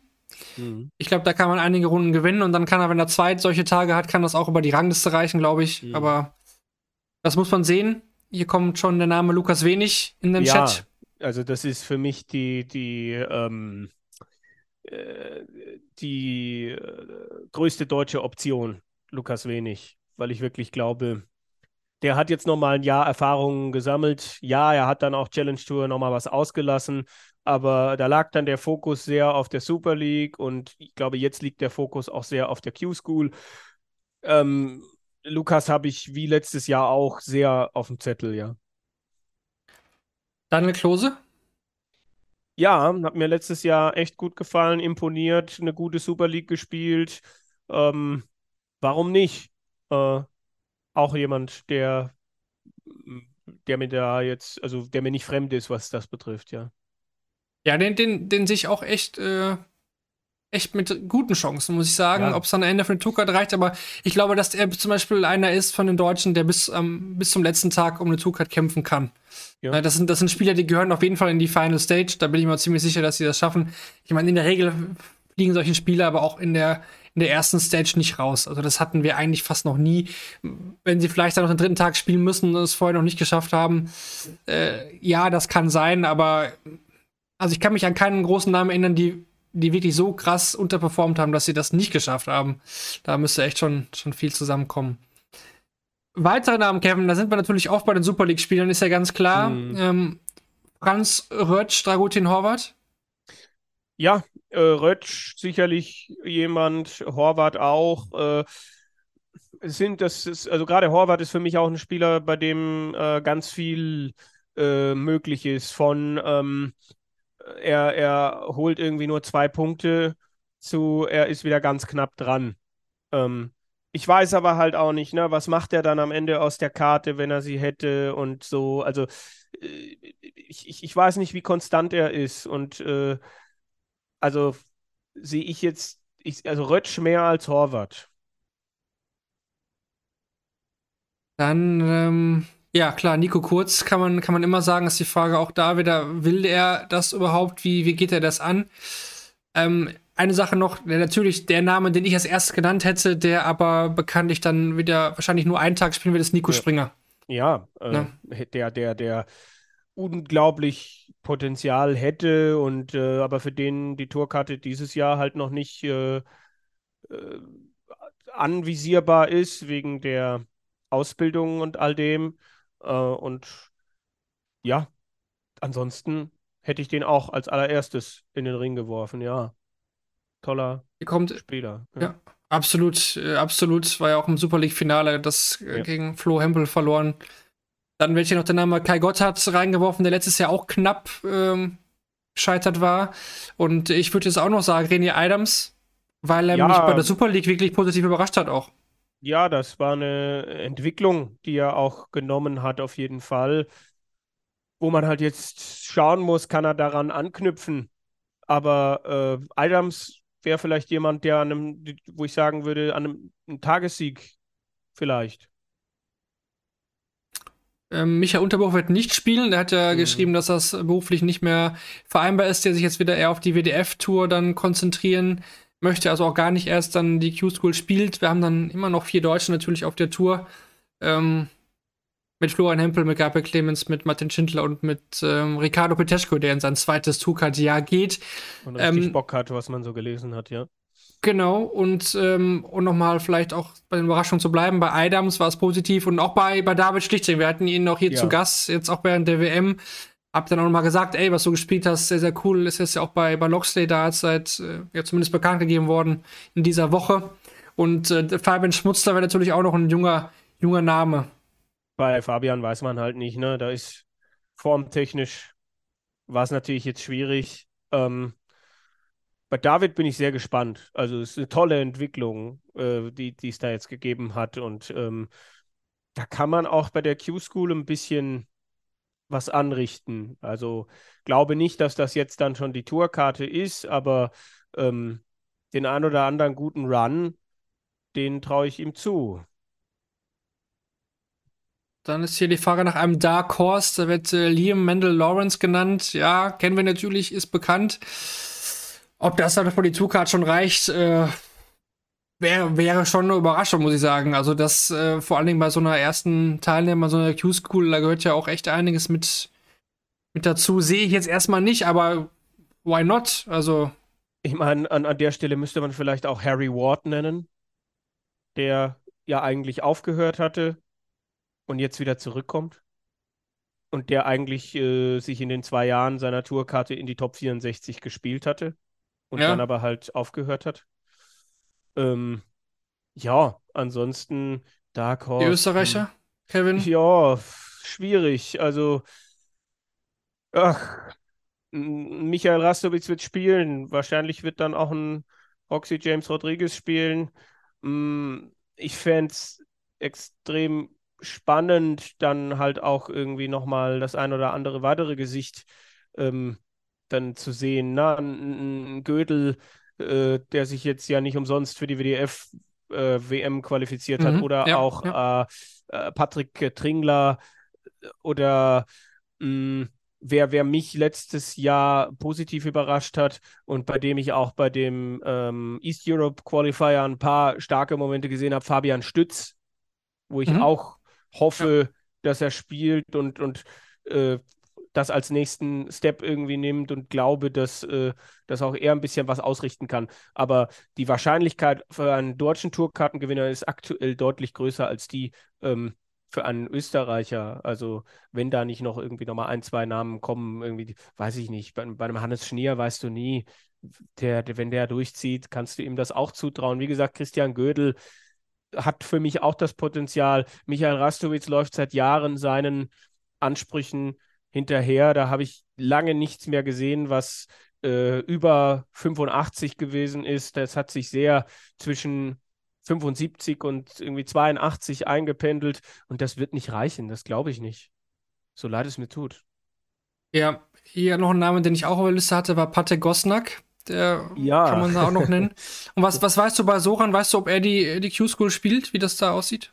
Ich gehe mal jetzt aktuell nicht davon aus. Also, mh, mm, da, wenn du, wenn ich da vorher nochmal dran gedacht hätte, hätte ich mich versucht zu informieren, weil äh, der Weg ist ja nicht weit. Ist ja nur eine WhatsApp entfernt. Aber ich habe über die WM ist da vieles in meinem Kopf durcheinander gepurzelt. Ansonsten äh, hätte ich da mal nachgefragt. Ich gehe aber aktuell nicht so richtig davon aus, weil ansonsten hätte die Tourkarte im vergangenen Jahr halt auch irgendwie nicht so, nicht so, ich sage mal, verfallen lassen, in Anführungsstrichen. Also da bin ich mir nicht sicher, ob er, ob er das macht oder ob der Fokus mehr auf die verschiedenen beruflichen Standbeine, das Lokal, den Shop geht. Es ist immer ein Spieler, wenn er da ist, dann ist er für mich absolut im Kreis derer, die, die, die eine Karte holen können. Ähm, ich bin mir dieses Jahr aber sehr unsicher, ob er spielt. Das dann natürlich auf daten.de dann nachzulesen, die, die ja. finalen Teilnehmerlisten. So, so werden wir da jeden Tag äh, sowohl von UK als auch von EU Q-School natürlich Berichte verfassen, die aktuellen Rankings damit mit einbinden. Das ist ja ganz, ganz, ganz klar. Das hat er ja gewohnt von den letzten Jahren. Ich glaube, ein paar allgemeine Namen kann man ansonsten nochmal ja.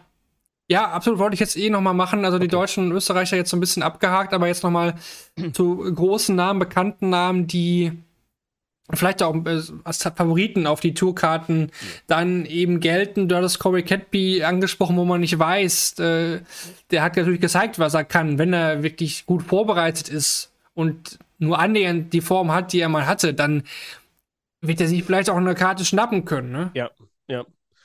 Vielleicht sogar am ersten Tag, so nach dem Motto. Aber also in, äh, Cappy, ne? Wo ist er mit dem Kopf? Wie, ich meine, er tut es jetzt, aber das war ja auch schon, als er dann Profi war, so ein Hin und Her. Dann, dann war er mal wieder monatelang in Australien, dann war er wieder hier. Klar, als er hier war in der kurzen Zeit, hat er sich dann mal eben in, in kürzester Zeit äh, in die Nähe der Top 50 gespielt. Ähm, aber welchen Corey Cadby kriegen wir zu sehen? Ihr könnt doch gerne noch mal in den Chat schreiben, wie, wie viele Deutsche denkt ihr, holen sich die Tourkarten? Das wird auch die, die, die Frage sein, die Umfrage zu dieser Sendung. Wie viele Deutsche gewinnen bei der Q-School eine Tourkarte? Stimmt da, mhm. da gerne ab. Bevor wir jetzt aber nochmal weitere Namen nennen, hier kommen auch schon einige rein in den Chat und die finde ich auch sehr, sehr spannend und interessant. Ähm, da ist man natürlich auch schnell bei den Niederländern, Kevin. Ne? Ja. Also wir haben einen Wesley Plaisir, einen Gian van ja. Veen, ja. die eigentlich schon ohne Tourkarte für Furore gesorgt haben. Also die beiden definitiv weit oben ähm, man muss dann immer auch sehen, na, wer, wer ist irgendwie knapp aus den Top 64 rausgefallen und da springt einen natürlich auch ein Ron Möhlenkamp an, äh, wenn er die Tourkarte wirklich verliert. Da gab es ja nochmal Diskussionen, aber es sieht ja sehr danach aus. Ähm, in Jelle Klaassen, der ja wirklich auch ein gutes Jahr bei der WDF gespielt hat, der sich für mehrere ja. European Tour Turniere qualifiziert hat. Letztes Jahr hatte ich ihn auf dem Schirm, da war er nicht so weit. Ich glaube jetzt schon. Ähm, ja, das sind starke Nieder. Jeffrey das war ein Fragezeichen. Wo steht er aktuell? Ein Spieler, der, wenn, der, wenn, wenn alles läuft und es auch keine gesundheitlichen Probleme gibt, für mich eigentlich immer auf die Tour gehört. Und dann gibt es aber Nils auch Sonnefeld. Paar, ja, Nils Sonnefeld, klar. Mike Kaivenhoven. Ja. Auch starke Niederländer. Das, das definitiv. Aber hier kommt auch die Frage ein, die zwei Franzosen, Thibaut ja, Tricol, ja, Jacques absolut. Ah, beide. Äh, Tricol ist, ist für mich jetzt, glaube ich, definitiv so weit. Und, und Labre an einem, das ist für mich mehr der Tagessiegspieler als Tricol. Ähm, Wäre natürlich toll. Je mehr Länder auf der Tour, desto besser. Ne? Und natürlich musst du dann auch Spieler aus Osteuropa nennen. Natürlich musst du dann einen Karel Sedlacek nennen. Natürlich einen Sebastian Białecki. Ähm, ja, und, und, und vielleicht ja, auch nochmal der ein oder andere sonst noch, äh, der mir jetzt gerade nicht ad hoc äh, sofort in der Birne brennt. Aber ja. Ja, ich finde Sedlacek und Biolecki wirklich äh, ganz, ganz heiße Anwärter. Zusammen mit äh, Plaisir Van Feen sind das für mich eigentlich ja.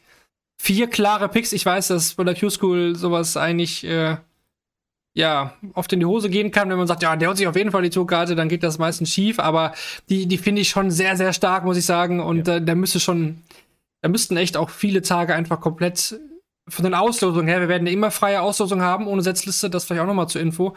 Dann kann man natürlich auch früh äh, starke Gegner erwischen, aber das, da müsste echt schon viel passieren, wenn, wenn da sich nicht ein paar von denen die, die Dinger schnappen. Ähm, ach ja, äh, natürlich Schweizer, hm. wird auch noch gesagt, Stefan Belmont. Ja, ja.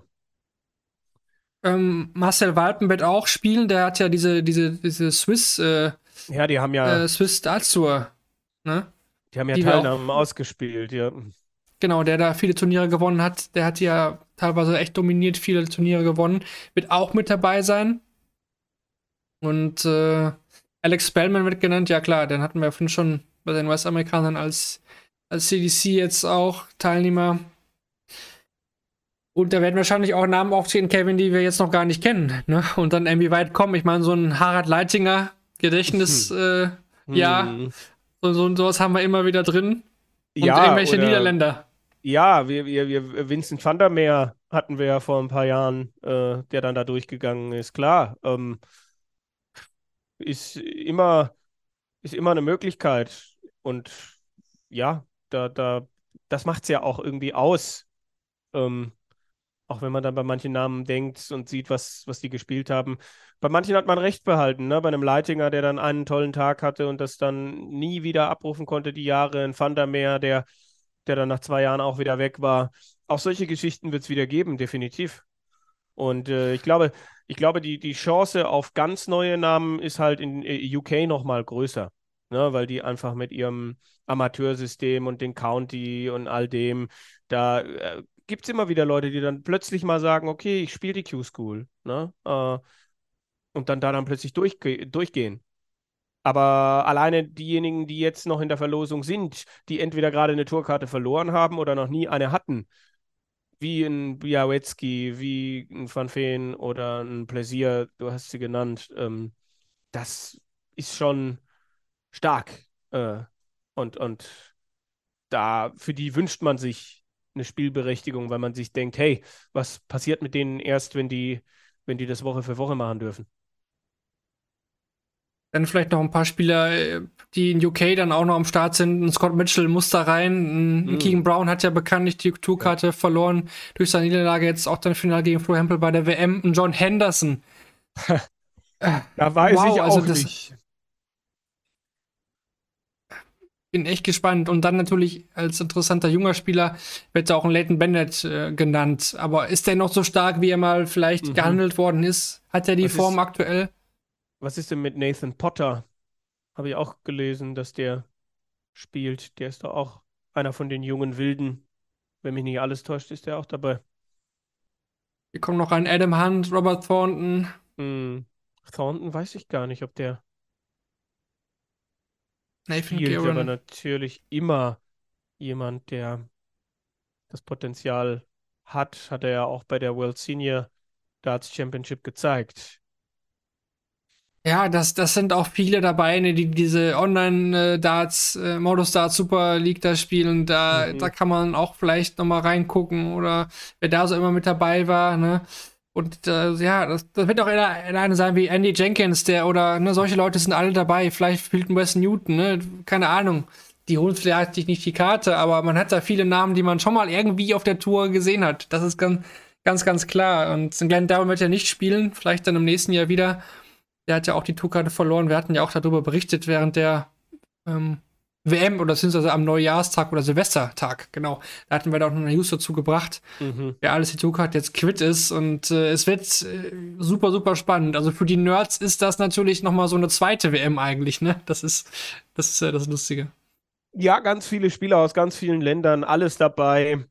Vom 40er Average bis zu den dreistelligen Werten. Ähm, und ja, also ich hoffe dann, äh, ich bin dann auch nicht immer derjenige, der so, oh, ganz, ganz viele Deutsche, das wäre natürlich schön und auch aus dem deutschsprachigen Raum und für die Berichterstattung, aber auf der anderen Seite tut es dem Sport total auch gut, wenn, wenn wir da ganz, eine ganz große Vielfalt haben. Und wenn ich mir was wünschen darf, dann ist es das. Ja. Ne? Es wäre toll, einen französischen Tourkartenbesitzer zu haben. Es wäre schön, nochmal jemand aus Polen, Tschechien zu haben. Es wäre schön, auch nochmal irgendwie jemand aus Übersee auf die Tour zu kriegen, der das dann wirklich auch durchzieht und ernst nimmt. Ähm, es wäre toll, nochmal irgendwie jemanden aus Südeuropa äh, vielleicht zu kriegen oder so. Alles so, so Bereiche, äh, die, die, die spannend wären. Ich meine, natürlich wird sich wieder eine Handvoll Niederländer oder sogar mehr durchsetzen. Also das, glaube ich, ist irgendwie Fakt. Wir könnten wahrscheinlich jetzt noch minutenlang oder stundenlang mhm. Namen durchgehen. Der kommt dann noch rein, Diego Portella und so weiter und so fort. Klar, wir werden immer, immer wieder weitere Namen finden, Matthew Edgar. Mhm. Aber Kevin, ich würde sagen, ja. jetzt ist auch mal genug. Jetzt, jetzt ist das Maß voll. Denke ich auch. Denn äh, wir haben echt circa 20 Tage, 20 Folgen hinter uns und auch wir sind jetzt mal mit unserer Energy am, am Ende, auch wenn es heute mal eine Uhrzeit war, die sicherlich etwas äh, userfreundlicher war. Deswegen danke, dass ihr alle hier mit dabei wart. Live bei, bei Twitch. Wir hatten es ja gestern in der Finalausgabe schon angekündigt. Wir werden das mit diesen Live-Sendungen hier dann auch fortführen. Also Shortleg wird es jetzt immer live geben, natürlich auch weiterhin ganz klar als Podcast, äh, wo ihr ganz in Ruhe das nochmal nachhören könnt oder wenn ihr das live nicht geschafft habt, dann nachhören könnt. Da ändert sich gar nichts, aber wir wollen euch eben auch die Chance geben, mit äh, uns zu kommunizieren und das äh, hat sich ja bei der WM bewährt. Aber die Abstände der Aufnahmen wird einfach, wird einfach größer werden. Wir bringen ja auch keine wöchentliche Ausgabe, sondern sammeln immer so ein bisschen, so circa einmal im Monat. Eigentlich ist es schon ein bisschen mehr, vor Dingen Ende des Jahres, gibt es uns da deutlicher, deutlich öfter zu hören. Und die nächste Folge wird dann natürlich auch sein, die Analyse der Q-School. Also so lange müsst ihr dann auch nicht mehr auf äh, uns warten. Und dann geht es natürlich weiter. Ne? Premier League werden wir zwischendurch mal beleuchten. Kurz auf das Masters zurückblicken. Da ist ja auch Gabi Clemens dabei. Der spielt dann in der ersten Runde gegen Jose de Sousa. Könnte auch von Gerben treffen in der zweiten Runde. Also, das werden wir alles äh, hier dann auch wieder besprechen. Wir werden dieses Jahr wieder viele, viele Gäste mit dabei haben. Lutz, Moritz, wir beide, das ist ganz klar. Ihr werdet ihr sehr, sehr häufig sehen. Aber wir haben einfach auch Bock, äh, nach der WM daran anzuknüpfen, den Hype auch unsererseits weiter zu verkörpern. Aber auch wir brauchen jetzt mal eine Pause, müssen die Akkus wieder aufladen. Es geht ja schon dann jetzt äh, in fünf Tagen mit der Q-School weiter. Da gibt es dann die täglichen Daten.de Berichte und äh, ihr wisst ja, wie ihr uns findet, wo ihr uns findet, auf welchen Plattformen, wo ihr uns hören könnt. Aber für jetzt heißt es wirklich mal Abschied nehmen für ein paar Tage. Und in dem Sinne machen wir einen Deckel drauf, Kevin, bedanken uns für die ja. fleißige Anteilnahme und dann war es das dann auch für heute. In dem Sinne, macht's gut, bis bald. Euer Team von Shortleg, dem Daten.de Podcast, presented by Bulls. Ciao.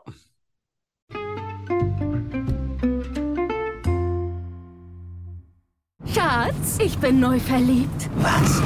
Da drüben. Das ist er. Aber das ist ein Auto. Ja, eben. Mit ihm habe ich alles richtig gemacht. Wunschauto einfach kaufen, verkaufen oder leasen. Bei Autoscout24. Alles richtig gemacht.